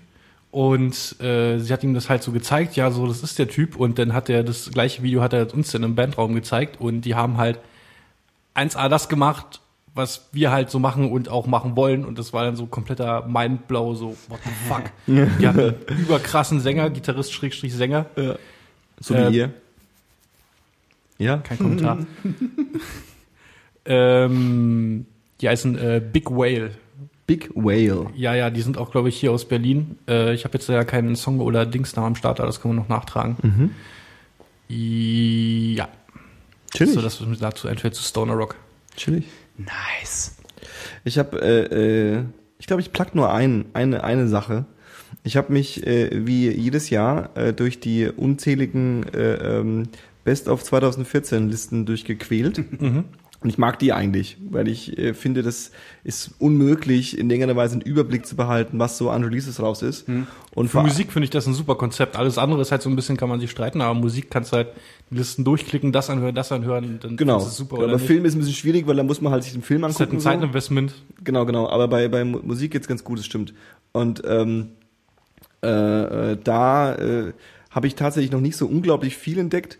Aber äh, ähm, gut, J. Cole muss ich glaube ich jetzt nicht mehr erwähnen, den hat der Fabio ja schon gepriesen, den hat er tatsächlich bei mir auch so ein bisschen gezündet. Der hat übrigens recht. Fabio mit J. Cole. Äh, wie immer halt, ne? Boah, das ist ein ätzender Typ, ey. Was sagen Sie nicht da? Anti-Fabi. Antifa. Ja. Anti-Fabio heute. Äh, Fabi. ähm, ähm, aber eine äh, Liste war äh, Top bla bla bla Mixtapes des Jahres. Äh, Rap-Mixtapes des Jahres. Und da habe ich äh, äh, eine Platte gehört von einem Künstler, den habe ich nie so ganz ernst genommen. Und äh, ich glaube, jetzt muss ich anfangen ernst zu nehmen. Ähm, und zwar heißt die das Mixtape Faces von äh, Mac Miller. Der Mac Miller, der kann schon was. Der Mac Miller, der kann wirklich was. Also Ja. der ist so ein bisschen bei mir abgestempelt gewesen. Der Magnus hat ihn damals ja schon angepriesen. Äh, ähm, hängen geblieben in so, ja, das ist halt so ein weißer Rapper, der hat mal so Popmusik gemacht. Es hieß auch damals immer, dass äh, äh, Crow so ein bisschen, unser deutscher Crow, so ein bisschen auch von Mac Miller beeinflusst ist und so. Weil das, glaube ich, vielleicht auch gar nicht stimmt. Und ähm, das Mixtape Ähm, ist super entspannt, äh, äh, super gute, äh, äh, oldschoolige, das Wort kann ich auch nicht mehr hören, oldschoolige, äh, sample-basierte äh, Beats mit äh, seinem äh, äh, unglaublich gelangweilten Rap oben drüber. Also Ja. der klingt so, als hätte er eigentlich keinen Bock drauf gerade, was es aber halt super chillig macht. Also es ist einfach echt äh, äh, ganz gut. Und er macht auch viele von seinen Beats selber. Nicht alle, aber viele. Ja, ja, ja. Der ist ja da so ein bisschen irgendwie am, am, am, am, Fummeln die ganze Zeit. Ist auch so ein bisschen, also es gibt das Mixtape für Umme. Bei Spotify gibt es eine Platte, die heißt Mac Miller Mac Miller, die hat dasselbe Cover und hat tatsächlich äh, alle Songs, die auf dieser auf diesem Album drauf sind, sind auch auf dem Mixtape drauf. Äh, ähm, und äh, aber es sind nicht alle, also auf dem Mixtape sind mehr Songs drauf. Ähm, und äh, da sind so die üblichen Features dabei mit Schoolboy Q und Earl und Earl Sweatshirt und so. Ähm, Faces. Gelbes, grässliches Cover. Kann man sich reinfahren. Ich habe noch mehr. Okay. Ich habe noch mehr. Einen so äh, äh, ta tangential. Tangential, was ist das?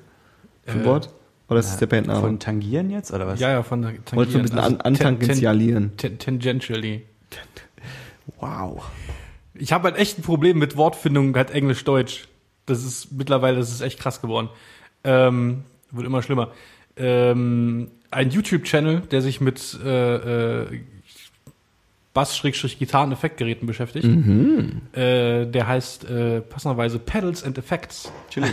dieser YouTube-Channel und der wird äh, ähm, gemacht größt, zum größten Teil vom ähm, Bassisten, unter anderem halt so ein Berufsbassist, der halt viel Scheiß macht, aber halt viel abgefahrenen Scheiß, unter anderem aber auch The Mars Volta. Ah, Äh, Juan, ich hab seinen Namen vergessen.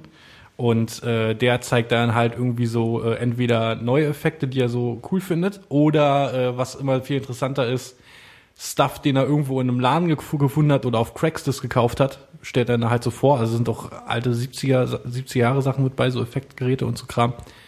Und hat viel abgefahrener Scheiß, weil er halt gerne experimentiert. Und äh, der hat auch ab und zu mal so äh, äh, Gäste. Und da ist mir einer aufgefallen, ein Bassist namens äh, äh, äh, Ti- Tim. Tim? Heißt der Tim? Was Tim, ist Tim, das denn? Tim, Tim LaFave. Äh, wird es, glaube ich, ausgesprochen, wird komplett anders geschrieben, der La Name. Fave. LaFave.